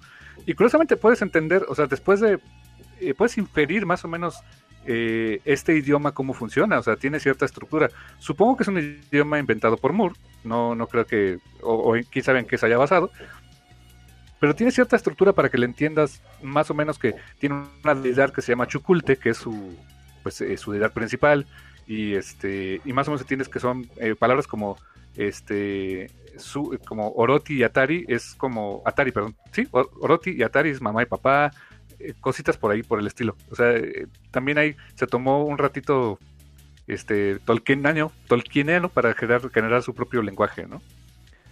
Muy Alan Moore se complica extra para hacer un cómic. Es eh, lindo el buen Alan Moore, ¿eh? hasta eso. Y así continúa la historia, vemos a, Tom Strong siguiendo, este, salvando al, al, al dirigir a este, al teleférico. el dibujo, por ejemplo, cuando están en, el mundo real, digamos, es más cartoony. Eso es bien curioso. El mundo real es más cartoony, pasan cosas muy de, no sé, del coyote correcaminos. Vemos cómo le rompe un dirigible a uno de los bandidos y se va haciendo así de dando círculos como un globo, este, como caricatura, como un, como los Looney Tunes. Mientras que la, el cómic que está leyendo este Timmy es un poco más realista el arte, ¿no? Sí, eh, para, para, distinguir nada más. Eh, la historia continúa este, de Tom Strong termina saliéndose de la isla, vemos eh, fragmentos de la vida. También es algo que está padre, que no... Eh, o sea, si es un cómic, el primer número es un número de origen, pero no se pasan todas las gigas páginas explicándote de dónde salió el pobre niño, ¿no? Eh, después vemos que se tuvo que salir de la isla porque pues, quería ver qué había más en el mundo, que había dejado por ahí. obviamente, pues se hizo pues, deja de amigo, ¿no? Se hizo parte de la cultura de, esta civilización. Eh, dejó lazos románticos antes de irse de, la isla. vimos, vimos una de sus últimas aventuras contra quien entendemos es una especie de su Moriarty para este Sherlock Holmes. De hecho, de, hecho, tienen un último enfrentamiento eh, estilo, o sea, casi, casi calcado que de las este, cataratas Rachenbach, ¿no? O sea, nada más que no son cataratas, acá es como que una especie de estatua de la libertad. Eh, vemos que Tom Strong se casa, se casa precisamente con la hija del jefe de, de, de Atabarteru. Dalua, Dalua, es el nombre de, su esposa, de cuando deciden tener un hijo que pues, dada la conversación, Dalva estaba pensando de, ah, entonces Tom quiere tener un hijo, pues Bambi los venados, ¿no? Y Tom era de, no, yo estaba pensando en hacer una especie de chimpancé eh, este súper inteligente, pero sí, también, ¿por qué no vamos a tener un chamaco, no?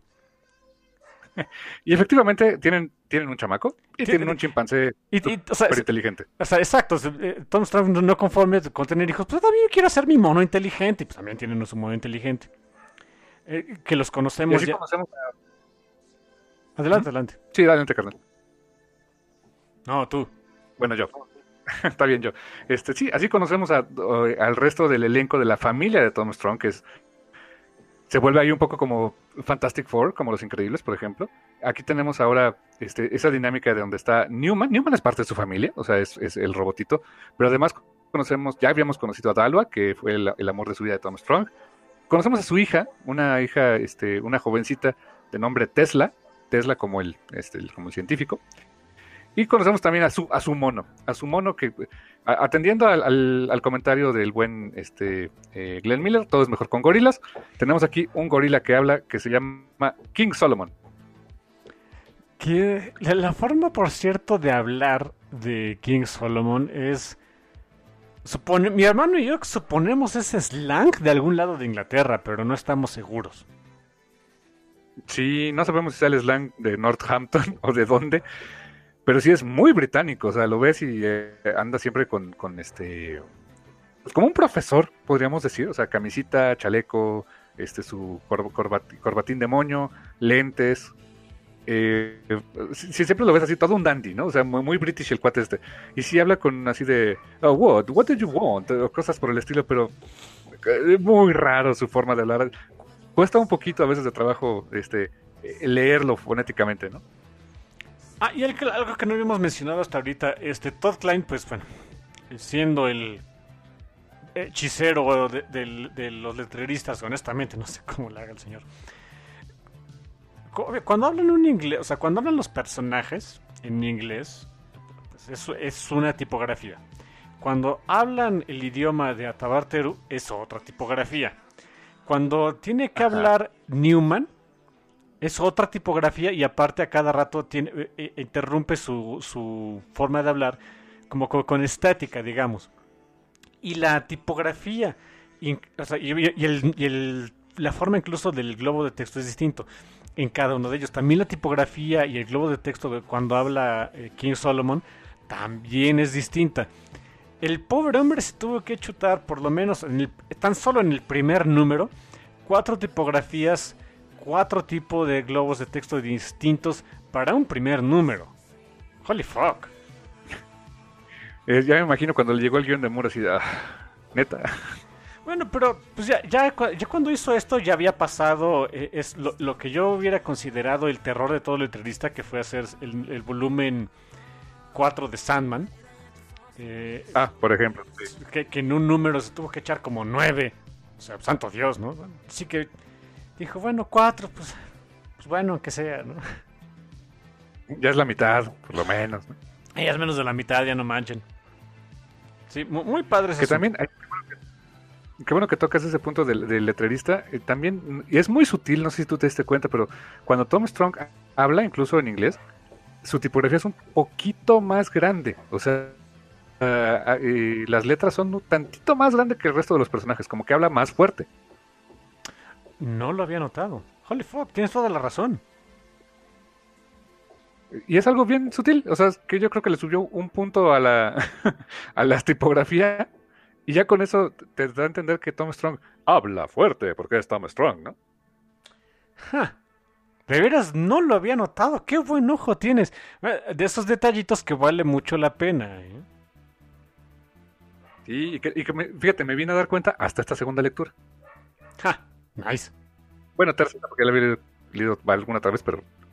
Eh, o sea, esta que ya con ojo más, más crítico y analítico, hasta ahorita lo noté. Y el número termina donde vemos a Timmy llegando sano salvo de casa, bueno, a la escuela, ni cuenta se dio de nada.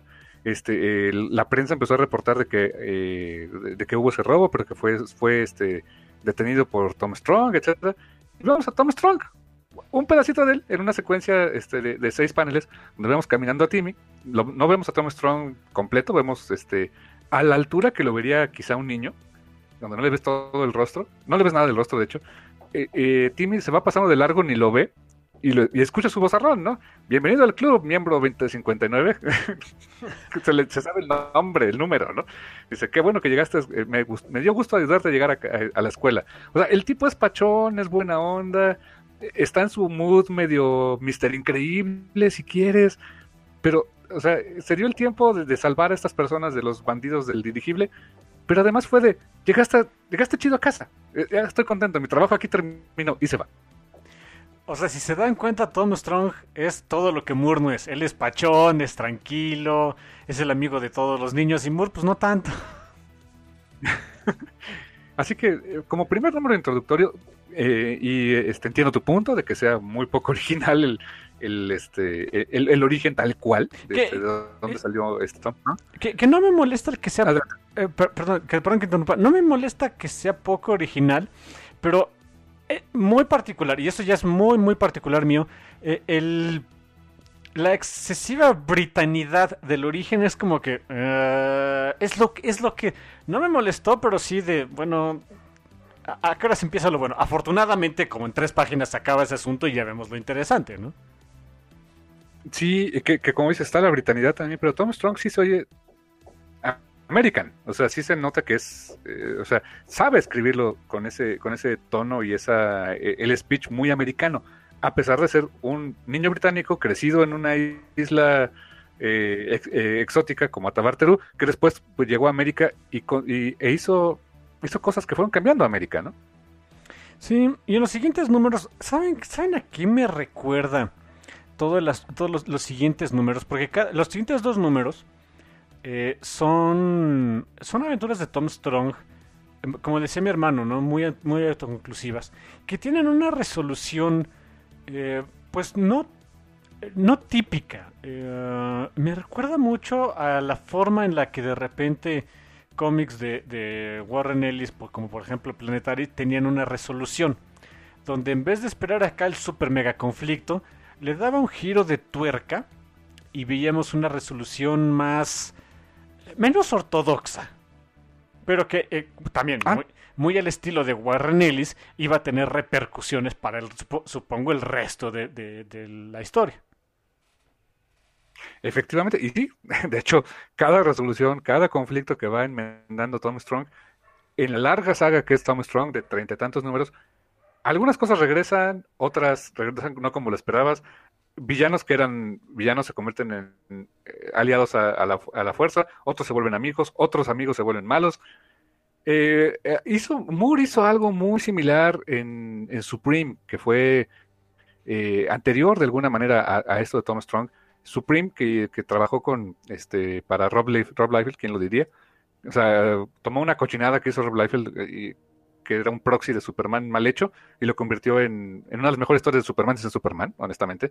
Hizo algo muy parecido también, o sea, había historias también autoconclusivas que, que después regresarían en, otra, en otras formas. De alguna manera con Miracle Man hizo algo parecido también, cosas como, no sé si te acuerdas del, del Impossible Dog, cómo era en, en, ah no, ¿cómo es? No, Miracle Dog. Miracle Dog. Eh, en, exacto, en Miracle Man después regresa de otra manera y se vuelve hasta la mascotita de, de, este, de Winter, de la, de la hija de Miracle Man, ¿no?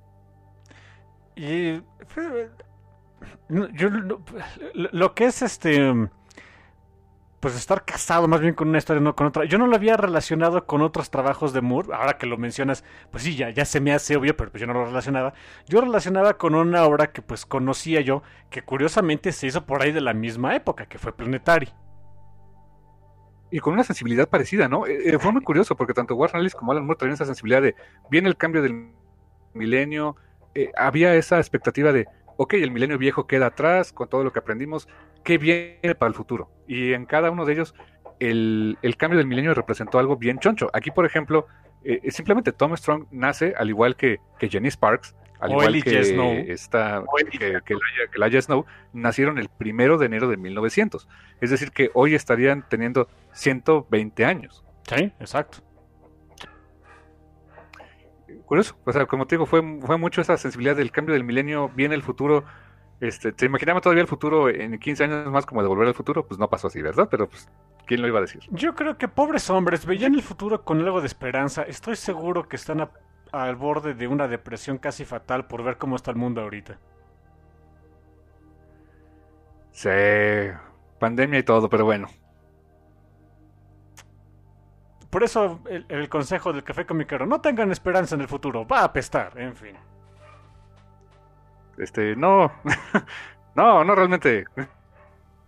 Este, tengan esperanza. Bueno, moving on. Número dos, ¿qué trataba? A ver cómo nos va. Ah, sí, sí, sí. Este, ah, sí, eh, del número dos, ¿qué onda con el número dos? Ahí como que ya es más, hay más de ciencia ficción. Aquí vemos ya a este, eh, pues eh, un caso que ocurrió en 1987 eh, en este universo, donde Tom Strong, Tesla y este y King Solomon están buscando un villano en particular, que, que es un villano que, el concepto me suena similar eh, o parecido en otras cosas. Es un villano que, que- cuya conciencia se dividió en robots, en robotitos, en una, no son nanites, son como, ¿qué, se- qué te gustará que son? Como unos, como unos cassettes, podríamos decir.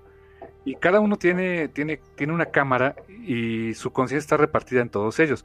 Los juegos de paneles en los que se enfrentan por tres páginas a estos robotitos me encantan, porque en todos los casos el panel tiene forma de, de como de una cámara. Tiene incluso esa eh, eh, como de camarita analógica que tiene como rayitas, de que pues está, tiene- está, está grabando. Y los, los ángulos este, en los que se está eh, moviendo los personajes son los ángulos desde donde estas camaritas los están viendo. Y le permite a este Chris Sprouse jugar con los ángulos, jugar con la dinámica de la página y además hacerte sentir que estás viendo el punto de vista de estos robotitos. A mí se me hizo fantástico este, eh, este juego de paneles, cabrón. Eh, Esta historia comienza en realidad con Tesla, la hija de Tom Strong, yendo, atendiendo una, una llamada de auxilio. Una llamada de auxilio de, en la ciudad porque habían encontrado un edificio eh, que estaba cubierto por una especie de placas de metal de un material que no podían este, penetrar. Y el edificio ya había sido evacuado salvo por dos nerds que vivían ahí en, un cuarto. Y resulta que toda, que, eh, la, casi invasión de una conciencia agregada eh, compuesta de mini robots fue porque estos dudes bajaron el- la información de internet y decidieron este, empezar a hacer experimentos con ella. Nice. Sí, o sea, no todo lo que está en internet es bueno, chicos, pero bueno. Eso sí, hay una referencia ahí medio, medio dated, pero quién sabe. Eh, cuando ven subir a, a Tesla, o sea, que está escalando, o sea, literal, este, pues es, es fuerte también como su padre, quizá no sé si tanto, pero pues está en perfecta condición física. Está escalando hasta donde están esos pobres chavitos. Y uno de ellos, uno de ellos se llama Mason y otro se llama Fornum. O sea, más nombre más nerd no podía haber, ¿no? Pero pero este Fornum Font y Mason Font y son gemelos curiosamente y cuando la ven subiendo este a esta chica que, que, que va vestida en, en- lleva lleva una chaqueta guantes lleva su, su diadema para de comunicación ¿Saben, a quién- eh, ¿saben, botas ¿Saben como quién se viste, pero no exactamente los mismos colores, pero sí más o menos el mismo patrón? Ellie Sattler en Jurassic Park. Más o menos sí efectivamente lleva más o menos este no el mismo patrón de colores pero sí la ropa más los guantes no Eh, y la ven subiendo eh, este eh, escalando a manita esta este edificio grandote donde está infestado de estas cosas y lo primero que dicen mira es como es como Lara Croft Sí, bueno. Técnicamente, como ya se hizo el, re- el- remake de los juegos, pues todavía está vigente, ¿eh, dude? Eh, oh, buen punto buen punto. Eso sí, si pero fíjate ya estaba Lara Croft. Sí, sí, sí, es un excelente punto. Y ya cuando vemos que entra eh, Tesla a este, al departamento donde están ellos y, y, este, y ve, ah, igual vemos ah, eh, la misma secuencia, que eso me encanta, es una sola escena, es una escena en la que están eh, Tesla viendo hacia arriba, eh, al lado de ella están los dos gemelos, uno tiene, está tomándose la mano, está tomándose un lente con una mano y el otro está como de brazos cruzados, más o menos. Es la misma escena, son los mismos personajes en la misma posición, vista de como 20 ángulos diferentes sin mentirles. Desde arriba, desde abajo, un contrapicado, un close-up a la cara de Tesla, eh, un close-up a este... eh, bueno, no un close, sino que está haciendo una toma como tres cuartos de un lado, son los robotitos que en todos los casos lo están viendo más o menos desde arriba, algunos desde abajo, y es la misma posición, solo son ángulos diferentes, todos dibujados a manita por Chris Sprouse. Cuando le llegó el guion de Alan Moore, seguramente el señor Sprouse dijo, fuck you. no está nada fácil, ¿eh? No, no, no, de veras yo estaba leyendo este número y me quedé de pobre cuate, de veras. y así como es Moore, seguramente se lo indicó. Y por favor que sean tantos paneles en, eh, este, tantas eh, en esta posición, los ángulos los dejo a tu, a tu discreción. Fuck you. Algunos creo que tal vez sí le pudo dar reverse o como que les cortó para hacerlo más chiquito, más grande, pero otros en general sí tuvo que meterle mucha cabeza. Y en el siguiente panel vemos eh, más o menos la misma escena, pero ahora desde el punto de vista este, del lector, ya no, ya no de los robotitos, y ves a los robotitos que están arriba que sí se ven como, como cassettes, podríamos ir con una cámara enfrente y patitas, patitas como de insectito, ¿no? Sí, estaba tratando de, sacar alguna analogía de más o menos de qué se parecen. ¿Jugaron en Resident Evil 4? Hay unos drones muy estúpidos en una parte del juego. algo así, más o menos. Ándale, o, o Mausers con patitas, algo así, tal vez. No, los Mausers tienen otra, tienen una, o sea, los Mausers de, de, Tortugas Ninja tienen una estructura muy, muy distinta. Incluso tienen o sea, en los mouse sí, intuyes dónde está la cabeza. En esta cosa es. ¿Sabes? No, no sabes bien si, la cámara es la cabeza o parte del, del. Es como un insecto, no es como un. Los mouse, mira, ya, ya, ya, le di la analogía. Estos son como un insecto, los mousers son como una especie de velociraptor chiquito. Ándale. Ah, y otra cosa que también. ¿Sabes también que pueden parecer como insectos robots que, este, que se aparearon con un Lego? porque tienen hasta para conectarse como piecitas de Lego. Sí, mira, si Junji Ito es, es aficionado a los Lego, así. Ándale, algo así efectivamente. Y tiene sentido porque se, se, fusionan y se conectan unos con otros. Porque son módulos, porque forman al Modular Man. Sí, bueno, hay, veces, hay veces que el ponerle el concepto super original, el nombre que le ponen, no siempre está pachón. Sí, se enfrenta al Modular Man, que, entendemos que es un viejo enemigo de Tom Strong, que ya que regresó, que, efectivamente dividió su conciencia en los robotitos. Se enfrentan a él y, en algún momento eh, vemos que quienes se enfrentaron fue esta Tesla, King Solomon y Newman. O sea, llegaron a, este, a ayudar a este, este, en este caso. Pero Tom no estaba. Tom se encontraba casual en Venus. Sí, ahí, en el planeta Venus. Ahí, casualmente. Y cuando regresa, sí se enfrenta con él. Eh, sí vemos escenas de acción, porque sí lo vemos de repente este, aventándose desde, un, desde una nave espacial, un, un, ovni gigantesco que, él mismo construyó. Eh, se lo, vamos enfrentando a puño limpio con algunas de estas cosas. O sea, sí es fuerte, pero lo más fuerte de él es su cerebrote. Es lo más, es, eh, eh, es algo fascinante de este personaje. O sea, realmente sí es el galán, sí es el muchacho chicho de la película Gacha, pero es súper inteligente y esa es su fortaleza más grande. Y en un momento se enfrenta literalmente al cerebrote, a un cerebro gigantesco formado por partes del módulo Arman. Y viene la resolución que, como dices tú, no es la resolución que uno esperaría de un enfrentamiento así, ¿no, carnal? Sí, básicamente le dice, mira, no puedes ganar módulo Arman. Y yo a la larga no voy a poder ganar porque me voy a morir. Pero pues qué, qué, qué triste existencia tan fea que nos la pasemos en conflicto. ¿Qué tal si hacemos otra cosa? No vemos, de momento, cuando... Eh, obviamente el módulo hermano estaba de, no, no, no, te voy, te voy a matar, voy a consumir el planeta, bla, bla, bla, bla, bla. Dice, mira, mira, mira, vamos a hacer algo. Escúchame. No vemos ahí de momento la resolución. Vemos nada más cuando eh, pues todas las piezas del módulo Arman se, se unen a la nave espacial que tenía Tom Strong y se larga. Y ya después su hija le pregunta, bueno, y pues qué, qué, qué pasó, ¿no? ¿Cómo lo derrotaste? Realmente no lo derroté simplemente le ofrecí Venus. Oye, pues ¿por qué no vas ahí a hacer a, pasar tu uh, eternidad o lo que consideres como existencia y nos dejas en paz y ya todos somos felices? Y aceptó el módulo. como que querías consumir un planeta, pues ahí está un planeta, ve, no hay nada, pero pues quieres consumirlo, date, ¿no? Y sí, y, de hecho la última, eh, el último panel de ese, de ese cómic es pues vemos, o sea, la familia Strong, este, pues eh, Tom Strong dando su, su, los last remarks del título, pero vemos lo que uno asume es la cómo quedó el paisaje de Venus después de que llegó el Modular Man, pues es su carota en toda, eh, en varios, eh, en todo el, paisaje terrenoso de Venus. Nice. Sí, o sea, resolvió esto con cerebro, sí hubo sus escenas de acciones de luego, pero lo, resolvió con, con, inteligencia y le ofreció un trato muy coherente a este Modular Man.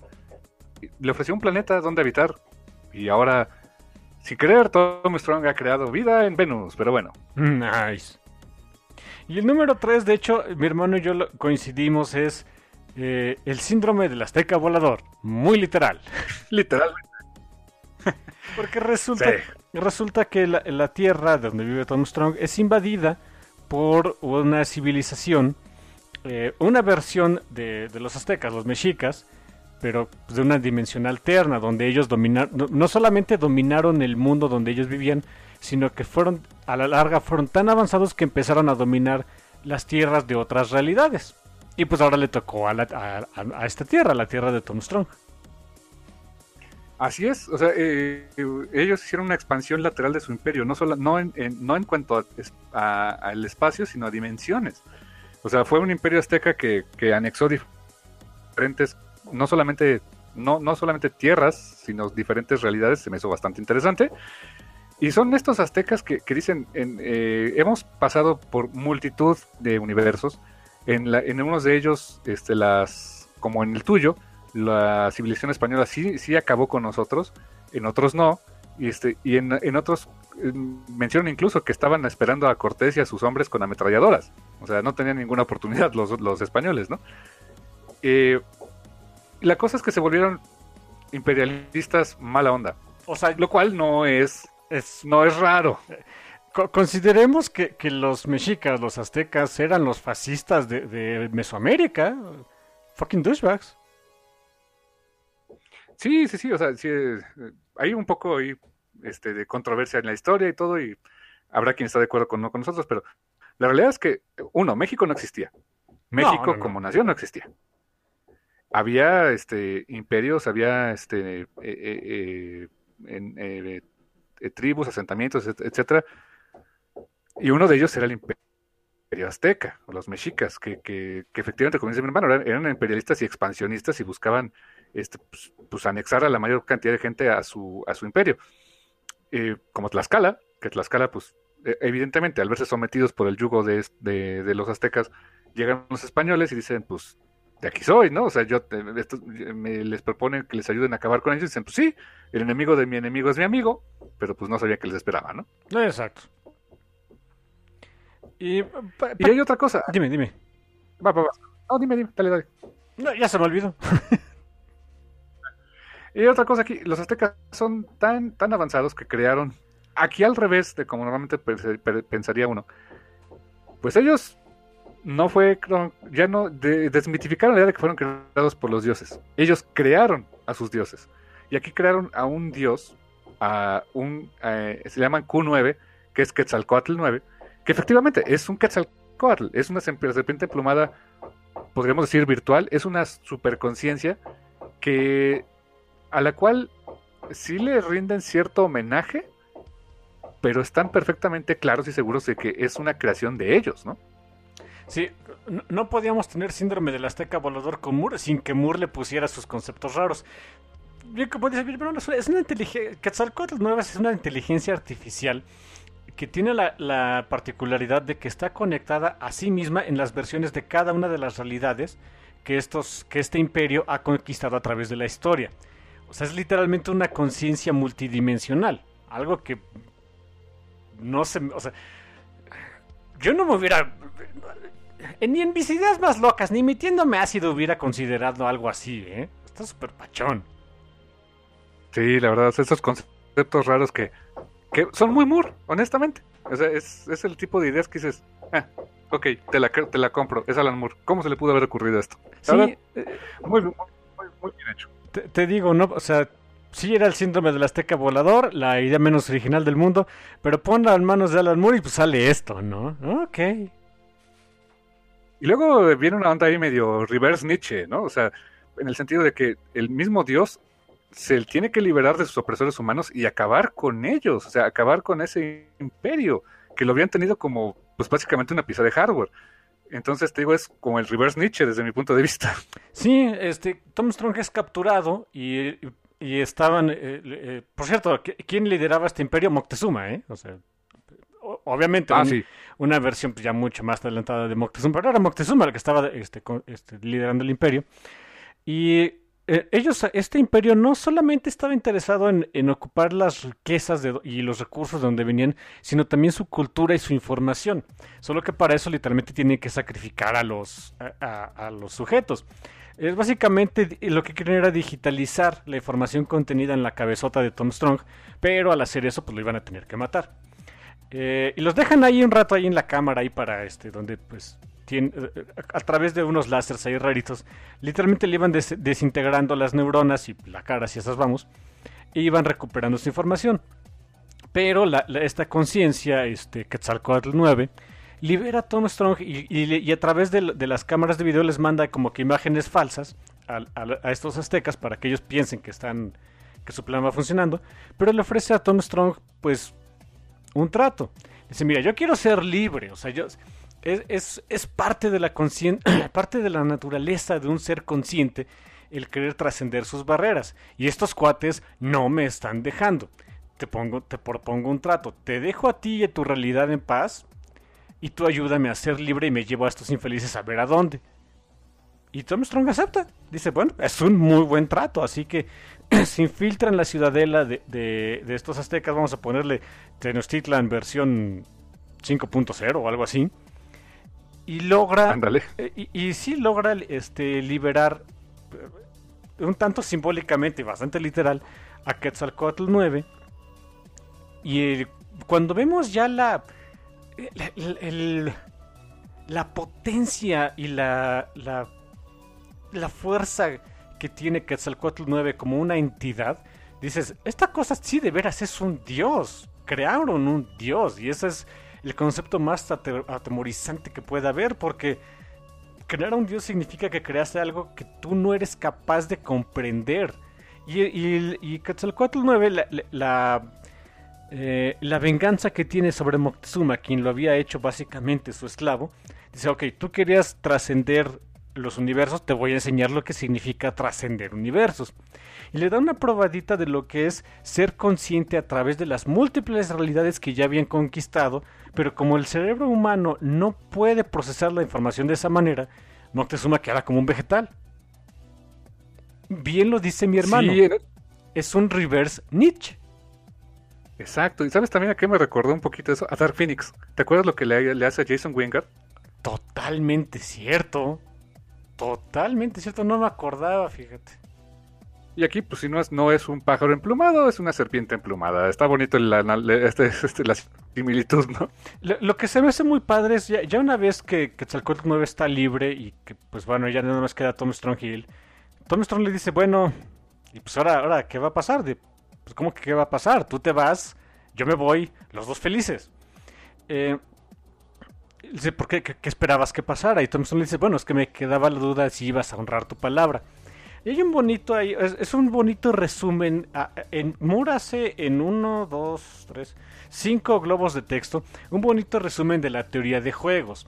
Eh, Quetzalcóatl le explica es que la única forma en la que yo podía librarme era sugiriéndote algo y que tú aceptaras. Y después que tú aceptaras en función de algo eh, totalmente intangible y que no tenías razón para aceptar, que es la confianza. Yo confiaba en que tú me ibas a ayudar y tú confiando en que yo te iba a ayudar después. Esa existencia inmaterial, la existencia propiamente de un Dios que uno creó, era lo que le daba valor y posibilidad de que este trato funcionara. Un detalle ahí medio metatextual y pacho que me gustó que Moore pusiera. Da para mucho, da mucho para qué pensar, ¿eh? Mind blown, carnal. Me quedé así de, fuck, sí es cierto. wow.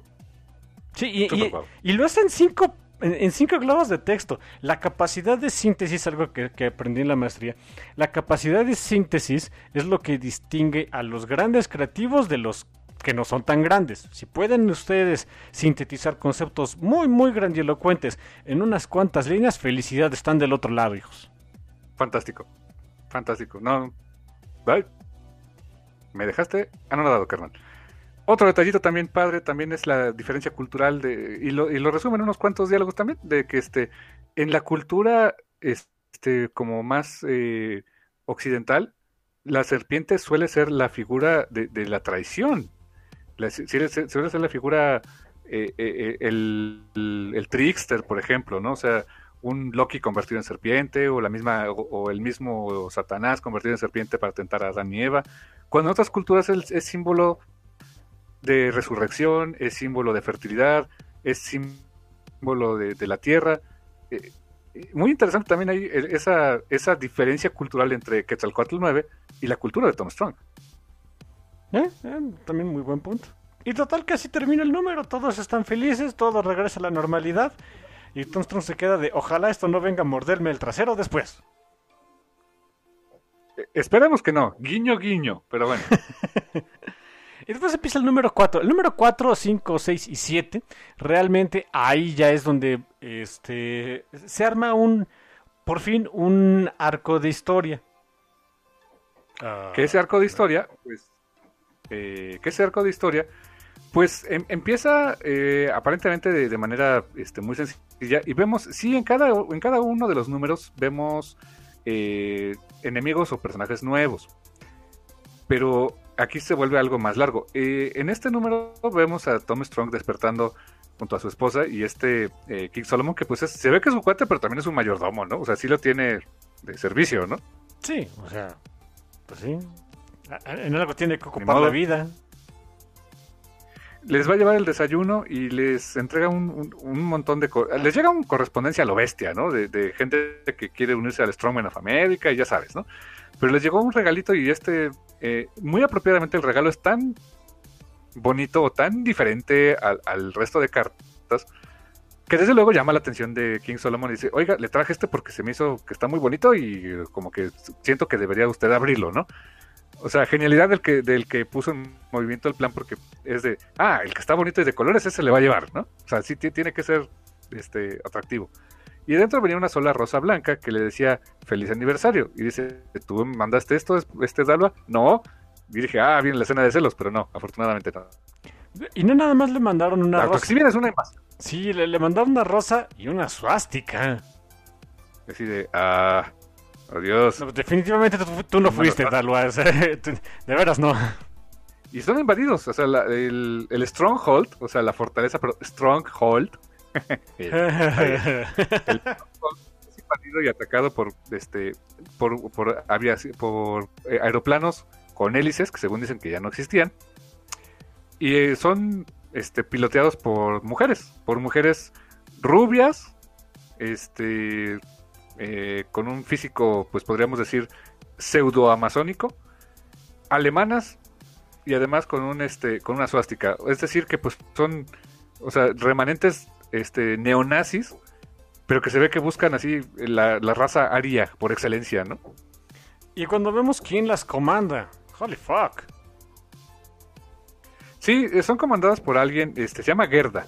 Y dice, y, y esta, eh, y ese Tom Strong es de un momento, es Gerda me suena, la única Gerda que conocí la conocí en los 40. Y nos vamos a un flashback. Eh, cada uno de estos títulos, durante de los números del 4 al 7, tienen un flashback con, artistas invitados. Aquí tenemos uno de ellos que eh, hacen el corte. Dice Untold Tale of, of, Tom Strong, una historia nunca antes contada de Tom Strong. Como si nunca, como si fuera un título que tiene años y que nunca habíamos visto esa historia, ¿no? Muy Marvel, dice The Untold Tales of Spider-Man o una cosa por el estilo. O sea, es una historia nunca antes contada porque efectivamente nunca antes se había contado. Pero en fin.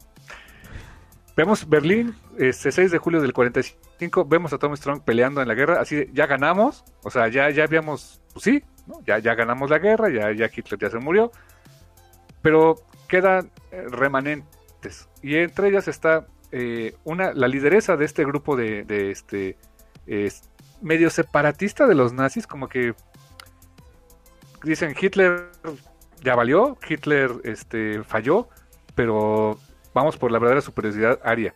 Y su líder es Ingrid Weiss. O sea, se escribe Weiss, pero es Ingrid Weiss. Weiss. Sí, sí, sí. Me lo imaginé con pronunciación a la Ramstein, ¿no? Y eso sí, este, ella es así como que mezcla de, no sé, eh, eh, nazi separatista con sadomasoquismo, ¿no? Sí, cero sutilezas aquí, ¿eh? Aquí no esperen nada de, ah, vamos a hacer la mención de que tal vez sean No, no, cero. no hay sutileza aquí. Sí, están nazi 100%. Y viene acompañada de sus, este, sus, chécate el nombre, Arian Angels, Los Ángeles Arios. Eh, yo qué.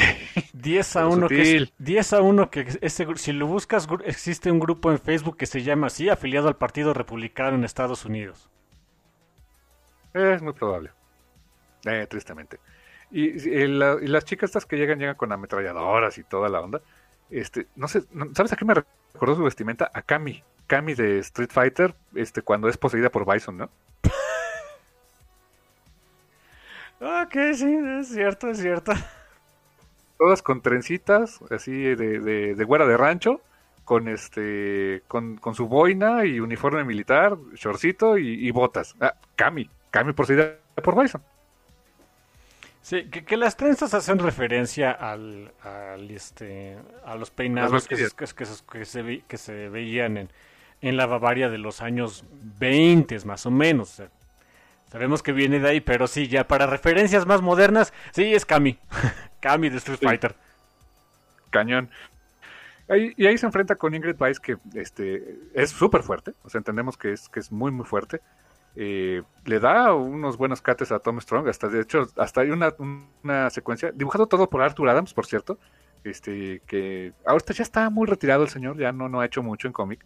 Eh, él dibujó mucho tiempo en Marvel. Este, y fue uno de los primeros artistas en traer cierta influencia manga en su, en su estilo. No como un Madureira, pero sí como que tenía cierta influencia manga en algunos de sus encuadres, este, eh, movimientos, etcétera. Hay un panel donde eh, eh, primero Ingrid le da un cachetadón loco a este Tom Strong, lo tira, él se levanta, le mete un puñetazote, también la manda a volar, pero en el siguiente panel este, vemos que Tom Strong decide, ¡au! Mi mano, y se sacude la manita así como de, ¡ay! Me dolió como que ese tipo de movimientos se me hace muy manga. O sea, te digo, tiene esa, sensibilidad, pero sigue siendo cómic americano. Y sí, capturan a Tom Strong. Y luego lo vemos amarrado a Tom Strong, sin camisa.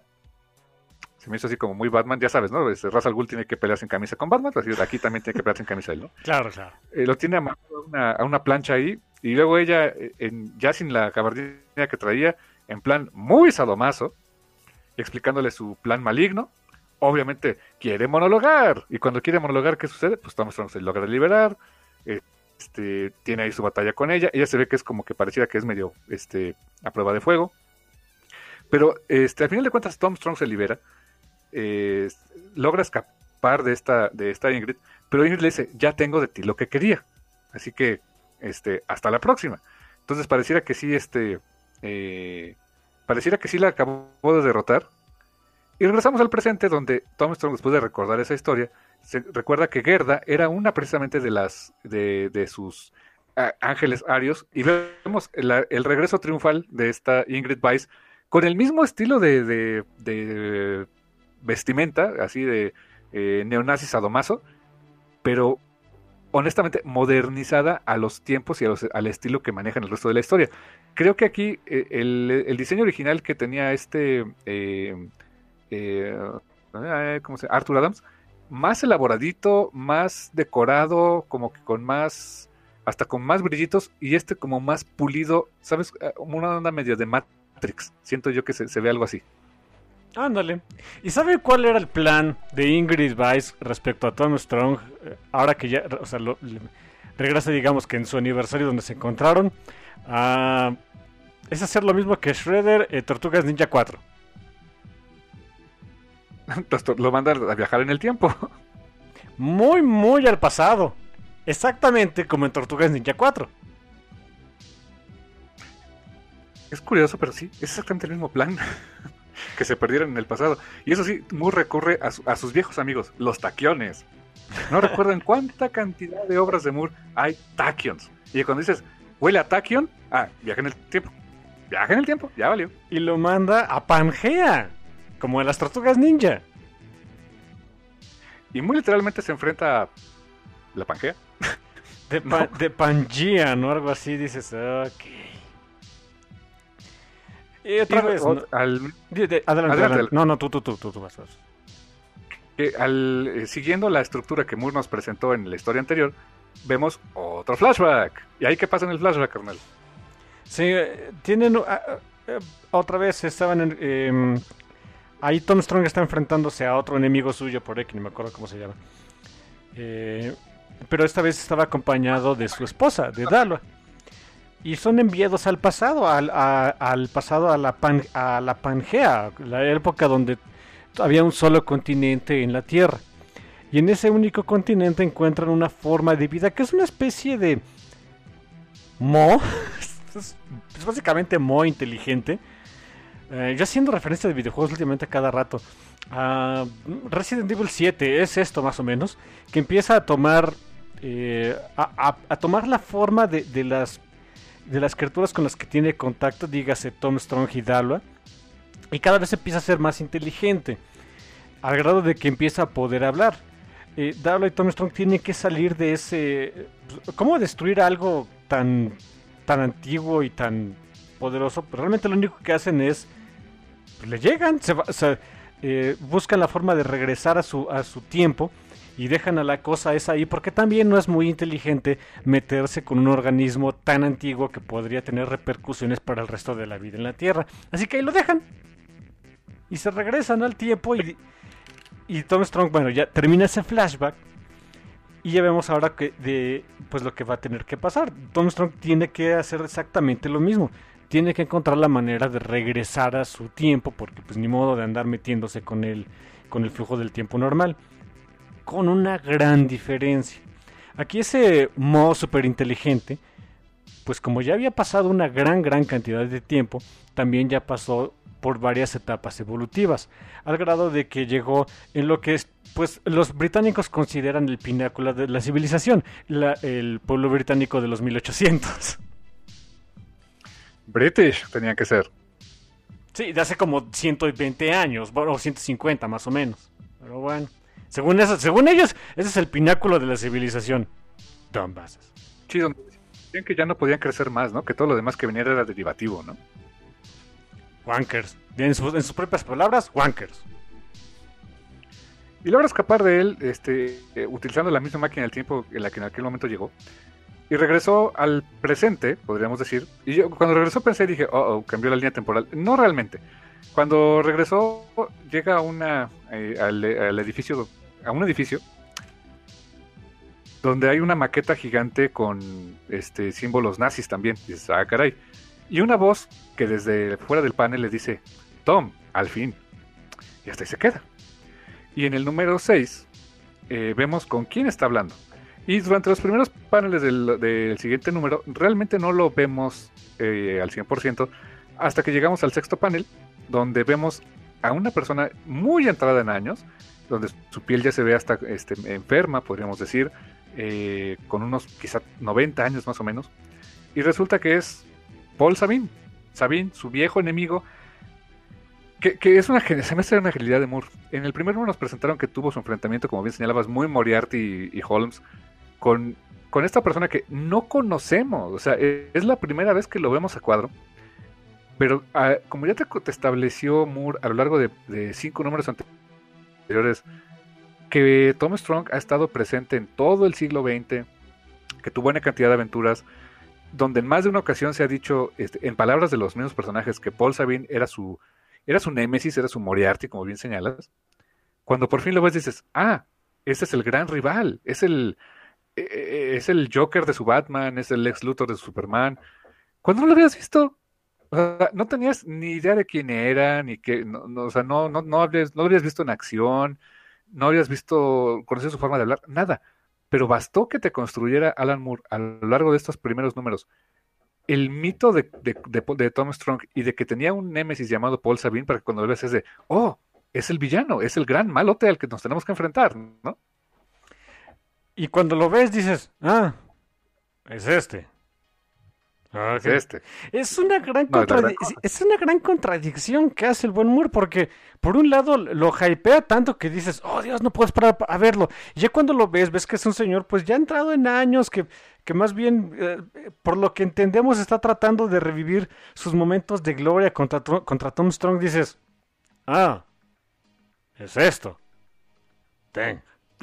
Y- y es, por un lado, te sientes, o sea, sientes la satisfacción de que al menos ya lo conociste, pero muy a propósito, Alan Moore te lo presenta como alguien que pues ya no debería representar un problema para Tom Strong y que, y que hasta cierto punto hasta merece lástima el señor. Exacto, ¿sabes? También, eh, retomando algunos de los trabajos anteriores de Moore, ¿te acuerdas cómo los Minutemen y los, este, Crime, y los Crime Busters decían y se referían con gran respeto a Moloch? Ah, sí, claro. Era, eh, era el villano y era la mente criminal por excelencia de la ciudad, etcétera. Eh, vimos a Moloch muy poquito de, de joven, creo que en unos pósters o algo.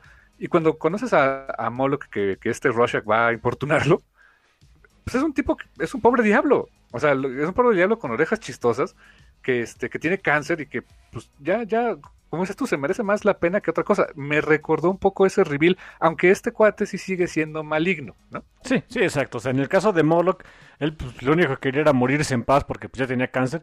Y este cuate sí quería como que una última, un último enfrentamiento contra Tom Strong. Sí, sí, sí, exactamente. Esa, eh, un poquito esa sensación. Eh, cuando, cuando activa su plan, este eh, Sabine, eh, hay una, hay un, una, este, ¿cómo, cómo podemos decirle? Eh, no analogía, sino más bien eh, elementos contrarios, este, porque lo act- activa su plan y, está llenando esa cámara donde está Tom Strong con agua, con agua y lo está como ahogando para después este, esa misma cámara lo lleva a otro lado, pero lo lleva arrestado por agua. Y vemos el flashback, el flashback de esta historia, este, donde se enfrenta, donde vemos a, a Paul Sabine de joven, dibujado este por Dave Gibbons. Eh, no me encantó tanto el trabajo de Dave Gibbons aquí, no sé a ti, pero lo sentí un poco apresurado, quizá. Pues, se- según yo se ve bien. Bueno, igual, igual tú estás más acostumbrado a, a su- a- a otros de sus trabajos. Según yo se ve bien. Eh, se- Eh, se ve- sí, mira, cumple. Y también eh, lo que te iba a decir es que no sé si no sé si digas que se ve apresurado, pero yo creo que es más bien a propósito que varias de las eh, de las poses que utiliza, que, que aunque son dinámicas, eh, como que trata de verse tieso como un cómic viejito de los ochentas. Creo yo que es esa la intención. más viejo, ¿no? O hasta más viejo, exacto. Sí, puede ser. Eh, tienes, tienes razón. Tienes... A lo mejor el coloreo no le ayuda porque no se acaba viendo como cómic viejito de los 90, 60, 70, no sé. Eh, Tal vez el coloreo no le ayuda tanto. Debe- quizá debe haber sido un coloreo más viejo, ¿no? O sea que se, pero eh, entendamos esto. Esto se hizo en 1999-2000. Pues no estábamos tan duchos para el coloreo digital y los diferentes efectos, ¿no? Sí, salvo por algunas escenas donde ah, la gran trampa de Sabine era, er- era ponerle una cámara con una especie de, con un una especie de, de super lava, ya ni me acuerdo cómo se no me acuerdo cómo se llama. Este Es el Flogisten. Flogisten, super lava, pues. Eh, sí, y, y ahí derretida de Tom Strong. Salvo por algunos efectos de brillos de esta super lava que pues se tiene que ver como incandescente. Salvo por eso, siento que el resto del coloreo, por eso digo que es como que de finales de los 80, más bien principios de los 90, que ya se ve eh, pues más polidón, más digital el asunto, pero no tan... eh, vaya, no estaban todos emba- embadurnados acá en, en aceite, pero salvo eso, pero ya después llega el, el asunto de la superlava y sí lo sientes un coloreo más contemporáneo. Yo creo que ahí es, es un buen punto que dice mi hermano, es ese detalle del coloreo el que no termina de verse como un cómic viejito, pero por lo, me- por lo menos en el coloreo, pero en la estética, en, en la forma de moverse, en la distribución de los paneles, que es muy clásica, ahí es donde yo sentí que se hizo un cómic que estábamos viendo otra vez un cómic antiguo, no el cómic actual de Tom, de- bueno, que en ese momento actual de Tom Strong. Buen punto, hasta, las, hasta ciertas secuencias de, bueno, ¿cómo empieza el cómic, no? Así de, te muestra la clásica escena de, de- eso es lo que vas a ver, o sea, Tom Strong salvando a una, a una chica, Greta Gabriel, o sea, pues, jeje, Jeje. sus aliteraciones, porque, pues, ¿por qué no? Eh, una reportera, claro, que se mete en problemas, por supuesto, donde hemos visto eso. Eh, y dice, está- la, la está salvando y está como que en una escena de acción. Y luego, eh, esto pasó antes. Y lo primero que vemos es a Tom Strong fumando. Cosa que hoy en día dices, pues, ¿cómo, no? Y estaba fumando este, un, cigar- un cigarrillo de Goloca. O sea, sí estaba fumando, pero fumando sanito, ¿no? Estaba fumándose sus hierbas el señor. ¿Cuál sanita? Sí, Tom Strong do- dos drugs, pero bueno. Sí, sí, Pues, es- de hecho, sí, ¿no? Básicamente. Pues, es- si a esas vamos, el señor es como el Capitán América, pero en... Pero el capitán se metió nada más una dosis de cada que ahí le dejó. Y este señor se mete hierbas a cada rato. Eh, eh, buen punto. O, o- o Popeye, que ah, espinacas mayas, ¿no? Pero. Eh, aquí vemos a Tom Strong, en este caso, este, eh, peleando contra Sabine y peleando contra el fluido, el, el que, que otro concepto bien curioso de Moore, porque dice que el Phlogiston es el estado líquido del fuego.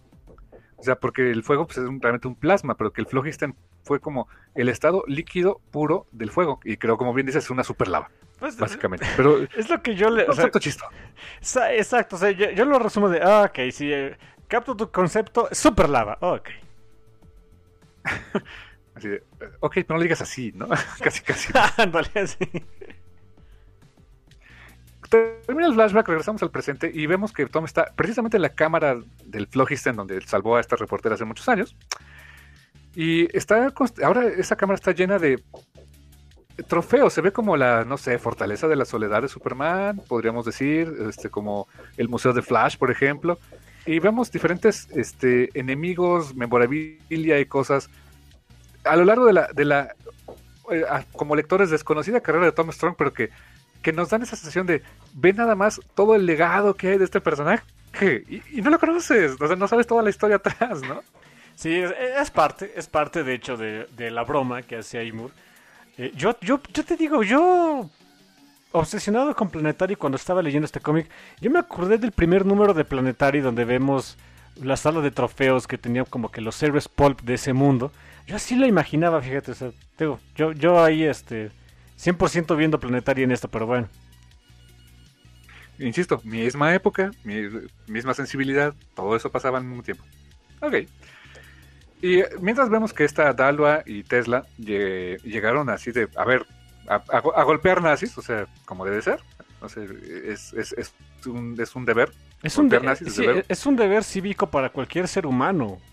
Golpeen nazis hasta que ya no quede ninguno. Sí, exactamente, el Capitán América lo hizo en su primera aparición, golpeando a Hitler en la carota. Eh, y, está bien padre porque van ganando ellas que son... Se ve el racismo, o sea, nazis, o sea, nazis, este, güeras de rancho, etcétera, eh, tratándolas como este, una clase inferior, desde luego, cuando realmente son mucho más avanzadas que ellas, ¿no? Eh, las, las- acaban ganándoles a las nazis y descubriendo dónde está Tom. Y a lo largo de estos, de los siguientes paneles, vamos viendo es más bien un juego muy Moriarty Holmes de diálogo entre este eh, Sabine y Tom Strong, haciéndole ver que pues es- tiene un arma secreta contra él. Llega nuevamente esta Ingrid, le pone sus buenos cates, se pone sus buenos cates mutuamente, y Sabine tiene su arma secreta para para ah, atacar el alma y corazón de Tom Strong. Así de, ¿qué crees? ¿Te acuerdas de qué pasó cuando esta Ingrid te tuvo secuestrado? Bueno, pasaron cosas. Quizá no te acuerdes, pero tomaron tu ah, material genético y, pues Tom, te presento a tu chamaco, Albert Strong, Y es el. es un chavito. eh, sí, es un chavito nazi. Es como un youtuber del año 2020. Y muy nazi, o sea, tiene así toda la vestimenta así, ya sabes, ¿no? O sea, la gabardina así, este, nazi, insignia nazi por todos lados. O sea, el, el tipo apesta nazi que no puede con él, ¿no? YouTube en 2020. Eh, básicamente. Eh, mientras que, pues, este, eh, en, el, en el ya el último número de este tomo, ahí, en lugar de irnos a un flashback, nos vamos a un flash forward. Porque sí hay un enfrentamiento con, este, con Albrecht. Tom quiere como de, oye, pues, o sea, sí tienes también parte de mí. Y por cierto, kudos también para este eh, Chris Sprouse. Porque ves al niño. Bueno, si no niño, yo creo que será como un adolescente, pone tú este, lo ves al chamaco, este, y sí es una perfecta combinación de eh, los rasgos distintivos de Tom Strong y los de Ingrid Weiss. Es el color del cabello de Ingrid, es la forma este, de la cara así, con ese mentón fuerte que tiene Tom Strong. Un poquillo los, los ojos de Ingrid Weiss. Está, eh, o sea, sí se puso a hacer un diseño que dijera, este es hijo de estas dos personas. La verdad le quedó bastante bien hecho, ¿eh? Sí, es una... Le digo a mi hermano que es algo muy difícil de hacer. Hacer personajes derivativos de un personaje que ya conoces, por ejemplo, un Superman joven, un Bruce Wayne viejo, cosas así, y que se siguen reconociendo, que tú lo sigas viendo de, ah, este es Bruce Wayne, este es Clark Kent, es bien difícil, ¿eh? Y eso cuando hablamos del mismo personaje. Cuando hablamos de, oye, tienes que hacer que este cuate se vea como el hijo de este. No, pues vete al diablo. Y que mantengas, no solamente que se veas como hijo de él, tiene que ser, es importante que se vea como el hijo de los dos, de los dos padres. Exacto. Tienes que extrapolar cómo esta combinación genética. Exacto. O sea, si ya con uno es difícil, con el de los dos, no, pues a ver. Y sí, este niño creció, es, es como un Damian Wayne, básicamente, porque creció eh, criado por su madre, sí, y sobre todo con el apoyo de Sabine. Creció con los atributos de Tom Strong y de su madre, o sea, super fuerza, etcétera. Pero también creció con el sentido de, la raza superior y Tom quiere llegar a él, quiere decirle, no, o sea, estás mal, hijo. O sea, literal, hijo, así no. Y para probar su punto, aprovechando que están en ese eh, en esa sala de trofeos, donde hay incluso ahí un por supuesto, eh, eh, tenía que haber, eh, pareciera un Deus Ex Machina, pero nos habían establecido que Tom Strong viajaba en el tiempo, que había un científico que era el doctor Parallax. Sí, el, que lo mandó a Pangea, exactamente. Sí, ay, bueno, Parallax. Doctor Parallax, nada que ver con bicho amarillo, no, ni el caso. Este, nos, dice, mira, ahí tenemos un, hay, como un espejo, un, un visor hacia el futuro. Vamos a ver cómo está tu futuro. Eso es tan fortaleza de la soledad como visor hacia la zona fantasma. Eh, no, se aguantó el buen Moore, la verdad. Estuvo pachón. Y llegamos al, flash forward en el año 2050, en el aún lejano 2050, todavía faltan unos 30 años. Y vemos a Tom Strong. ¿Y qué pasa en este flashback, Kernel? Pues es una e, es este el 2020, ya dominan los nazis y todo es nazismo. Eh, not really, pero bueno. y aquí quien domina es eh, pues el hijo de Tom Strong, este Albrecht. Y Albrecht es, busca un último enfrentamiento contra Tom Strong y se le concede el deseo, ¿eh? Oh, sí. Eh, vemos, por ejemplo, a esta Tesla ya más grande, o sea, ya se ve una mujer de sus que te gusta, o sea, envejece menos, menos rápido que, que, otros, que otras personas. Se ve una mujer como en sus 30, más o menos, a bordo de una nube voladora. Sí, bueno, hay cosas que también... Si, si ya era Goku, pues ¿por qué no hacerlo al doble, no?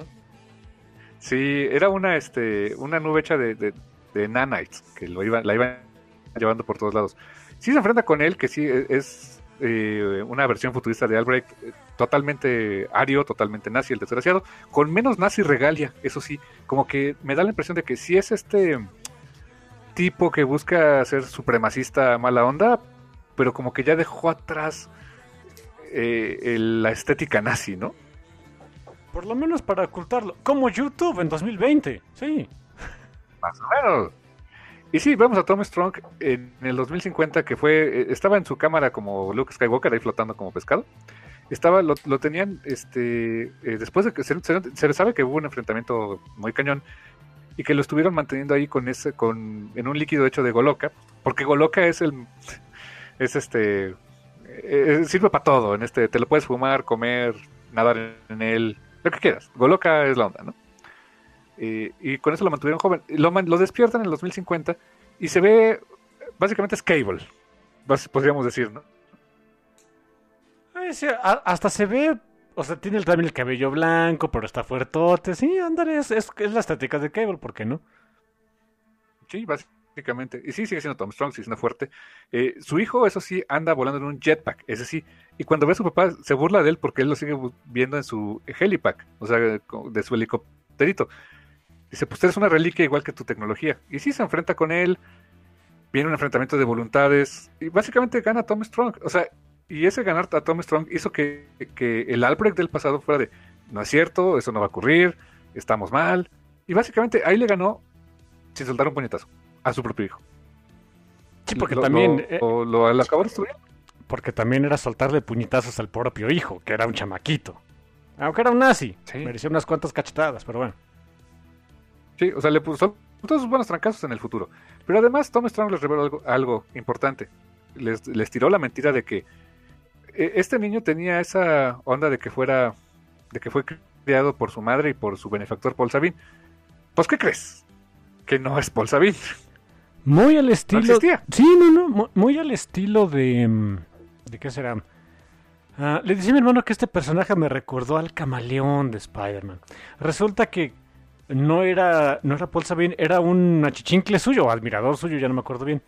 ¿Cómo se llama este cuate? Eh, este tipejo, ahorita te digo. Eh, bueno, se llamaba, se llama Charade, porque podía hacer caras, básicamente. Eh, pero se llama Jilks. se llama Denby Jilks. O sea, qué nombres, ¿no? Muy, de. No sé, este, Peter Parker, cosas por el estilo, ¿no? Y sí, e, era un. Pues el, el achichincle de, de Paul Sabin y, la idea es que él iba a ejecutar pues lo que podría considerarse como su última voluntad y testamento, que era pues una confrontación final con, Tom Strong. Sí, exactamente. Era, eh, era el, el Kylo Renazo, voy a terminar lo que empezó, ¿no? y pues sí, o sea, eh, este es como el, el end state que tenía este cuate, que hizo hacer esa última voluntad, como decirle, Paul Sabin va a acabar contigo aún después de muerto. Eh, afortunadamente llegan Tesla, Dalwa y también King Solomon a partir de traseros nazis. Y efectivamente acaban este, partiéndole. Me encanta que hay un enfrentamiento muy directo entre Tesla y esta Ingrid Weiss. Básicamente, es Dalwa, las. ¿Eh? Es Dalwa. Dalwa, perdóname. Dalwa e Ingrid Weiss. Básicamente eh, enfrentando a las madres de sus hijos, ¿no? es totalmente cierto. Y sí, o sea, ganan y pues dicen, bueno, pues eh, esta Ingrid se larga con todo y su chamaco, así de, sé que no, sé que no es la última vez que los vamos a ver. Y este Jilks, el, el Charade, lo, este, se lo quedan, se lo quedan para que se convierta en, este, el, en el guía de turistas de un, de un museo, de un museo que se inauguró el 31 de diciembre de 1999.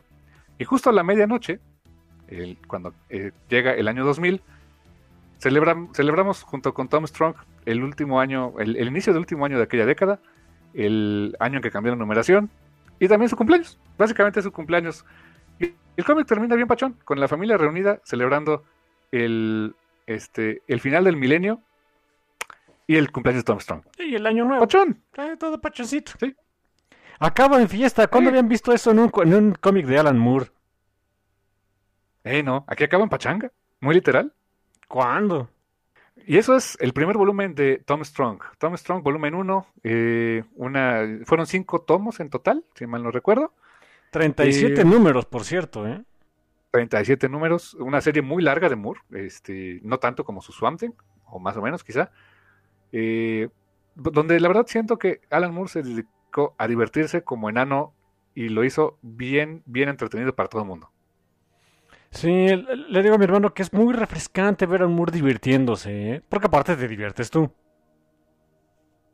E, exactamente. Eh, a nivel gráfico, este, ¿qué, qué, opinas? ¿Te gustó? ¿Qué opinas de todo el trabajo gráfico del, cómic este? Es, es, es muy bueno, pero no, nunca te, te atormenta los ojos no, sé si me explico. Hay un, yo siempre regreso a ese cómic para, para poner un ejemplo de un dibujo que se ve precioso, pero que llega a atormentarte tus pobres ojitos. Este cómic de Ray de Valiant, que lo dibuja, ¿cómo se llama? Eh, Clayton Crane. Clayton Crane. Eh, el, o sea, tiene muchos fans y, lo entiendo porque es un gran artista el señor. Pero ya el momento de, hacer paneles, de hacer, de hacer un cómic, es tanto el detalle, es tanta cosa a la que le puedes echar un ojo que no encuentras el foco de dónde poner la mirada.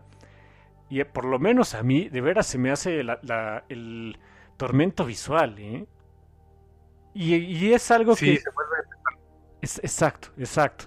Y es algo que tenía toda, o sea, este cómic Tom Strong por lo, por lo, lo, Moore que es y lo rarito que es y lo que pretendía hacer Alan Moore con este, tenía todo, todo, todo, todo para hacer otra, otro de esos títulos que en el momento en el que doblara, que, que, pasaras la página, te iban a golpear los ojos de tanto elemento y tanta cosa y etcétera, etcétera. Y no lo hace. Se ve muy eh, sutil en ese aspecto que es algo que me gustó mucho. A pesar de, lo compleja que pudiera de repente ser la historia, incluso en los momentos en donde, donde eh, podía, podía darse vuelo el, el, eh, señor Sprouse para hacer cosas súper complicadas y súper canicas. Por ejemplo, en el número esto de los aztecas voladores, incluso cuando era todos los interiores eran de oro y no sé qué, le baja dos rayitas para hacértelo visualmente este, tranquilo. Eso lo aprecio bastante, ¿eh? Sí, el arte al servicio de la historia, básicamente. Y, obviamente, pues, o sea, uno de los consentidos del café, ¿no? Todd Klein, pues, ¿qué podemos decir del señor? Es, ese cuate sí es un maestro de, las letras. Eh, me acuerdo que una vez contesté una encuesta acerca de si reconocía tales o cuales creativos y en ese momento se me olvidó que era Todd, quién era Todd Klein y me voy a sentir culpable el resto de mi vida porque no, no, supe decir quién era. Ya después cuando terminé de contestar me quedé de, holy fuck. Y acabábamos de hacer el, especial de Sandman, ¿eh? O sea, tenía como una semana después. Me sentí mal conmigo mismo y con el universo. Pero bueno, el señor es otra cosa para hacer este, para, para poner rótulos. Eh, ahí e, él es el gran, gran ejemplo de lo valioso que es el letrerista para el cómic y pues no hay duda de por qué se, se ganaba Eisner el señor, ¿eh? Sí, sí, definitivamente. Gran trabajo de Todd Klein. Es un trabajo de cómic redondo, honestamente. Un, un guion con una premisa interesante, con personajes que te atrapan, que quieres saber más de ellos, que quieres conocer más de su historia, que quieres verlos ganar, que quieres este, ver cómo interactúan entre ellos. El sentido de familia que les da Alan Moore, le comentaba a mi hermano, eh, creo la semana pasada o en la semana, que, Alan Moore, uno de los primeros cómics de Marvel que leyó en la vida, este fue Fantastic Four. Eh, fue uno que estaba malito de salud, su mamá le fue, fue a, comprar víveres o algo así, le encargó unos cómics, les trajo, les trajo los cuatro fantásticos que pues no era lo que normalmente leía, pero pues ni modo, y le, fascinó, le encantó ver este, el dibujo de Kirby, o sea, le explotó la cabeza a Alan Moore cuando leyó los Fantastic Four. Siento un poco aquí esa dinámica, esa dinámica entre, por ejemplo, King Solomon y este y Newman, es un poco como Human Torch y The Thing, o sea, que son eh, compañeros, este, eh, son amigos, se tienen, se cubren las espaldas mutuamente, pero siempre está esa, esa rivalidad y esas ganas de fregar uno al otro. Eh, obviamente, este, esa la seguridad que tiene Tom Strong equiparable a la de Richards, pero con mucho menos, este, ¿cómo decirlo? Menos Richards, desde luego. Eh, que es el, eh, podríamos decir que es no la símil, porque pues es muy diferente a su, a, su pero que se vuelve esa, ese punto clave y el, el, este, el corazón de su familia. Y, Tesla, que es, pues sí es su Franklin, Valeria, Johnny Storm, todo en uno, eh, que son personajes por sí mismos muy interesantes. Eh, se me hizo muy, muy interesante, muy, muy divertido de ver la interacción entre ellos, muy bien escrita, diálogos muy bien hechos, el arte, que, como bien dices, no tengo más que decir del arte, carnal, lo que dijiste perfectamente, el coloreo, la entrevista, un cómic redondo por donde se le pueda ver, y sobre todo, sumamente divertido. ¿Sabes qué mencionaste que me gustó? Que quieres ver a, estos personajes ganar. Yo, yo lo ampliaría un poquito más. Yo quiero ver que estos personajes les vaya bien en la vida. No es como Watchmen, que yo esperaba de a qué hora se muere este infeliz, ya me cayó mal. Aquí no pasa eso, ¿eh? Sí, no, quieres verlos bien, o sea, te preocupas por ellos, dices, ah, quiero que esté bien el chango, ¿no? Que el chango y el robot que estén pachones, este, Tesla, no hagas eso, no vayas por allá. de veras te preocupas por ellos. Digo, no es como un Watchmen que dices, por favor, ya muérete. Sí, exactamente. Y curiosamente, ambos escritos por la misma persona. o sea, hey, tienes tantos estilos, Moore. Exacto. Eh, eh, es, es un cómic que a mí me sorprendió porque yo no esperaba ver a un Moore siendo pachón. Pues que creen si lo puede hacer y lo hace bastante bien. Sí, sí, sí. Definitivamente. Para que vean que. Y este más buen, este, también como buena enseñanza o buen moraleja del café. Moore, no, no todo en Moore es oscuridad. Sí, miren, eh, si, el mismo Moore puede hacer cosas super pachonas y divertidas y etcétera, es buena, eh, es un buen comentario para decirle al resto de la gente, chill, bájenle dos rayitas también ustedes. Exacto, carnal. Así es, mi hermano. Pues así llegamos al final de este review del primer volumen de Tom Strong. Eh, pues coméntenos también por ahí en, en, redes sociales si les gustaría que siguiéramos haciendo reviews más adelante este, de, esta, de, esta serie, a ver qué les parecería. Eh, escríbanos también qué les gustaría seguir este, viendo en, eh, en, estos tiempos este, pandémicos. Este, también hay del, en, en el café. Tenemos varias ideas, ya estaremos platicando también y con temas de pachones como este más adelante. Sí, ustedes, ustedes por supuesto, escríbanos. Sí, ustedes sugieran, no les prometemos que les vayamos a hacer caso en absoluto, por supuesto. Es más, casi seguro que no lo hacemos, pero no se preocupen, ustedes escriban. ok. Así es, carnal. Y pues bueno, pues no queda más que decir que, este mundo de Tom Strong, este mundo maravillosamente ideado de la mente de Alan Moore y, toda, y todos los creativos que ya hemos mencionado, este mundo es un mundo fantástico, es un mundo muy, muy extraño. Y vamos a mantenerlo así. Y pues gracias. Totales. Hasta la próxima. Bye.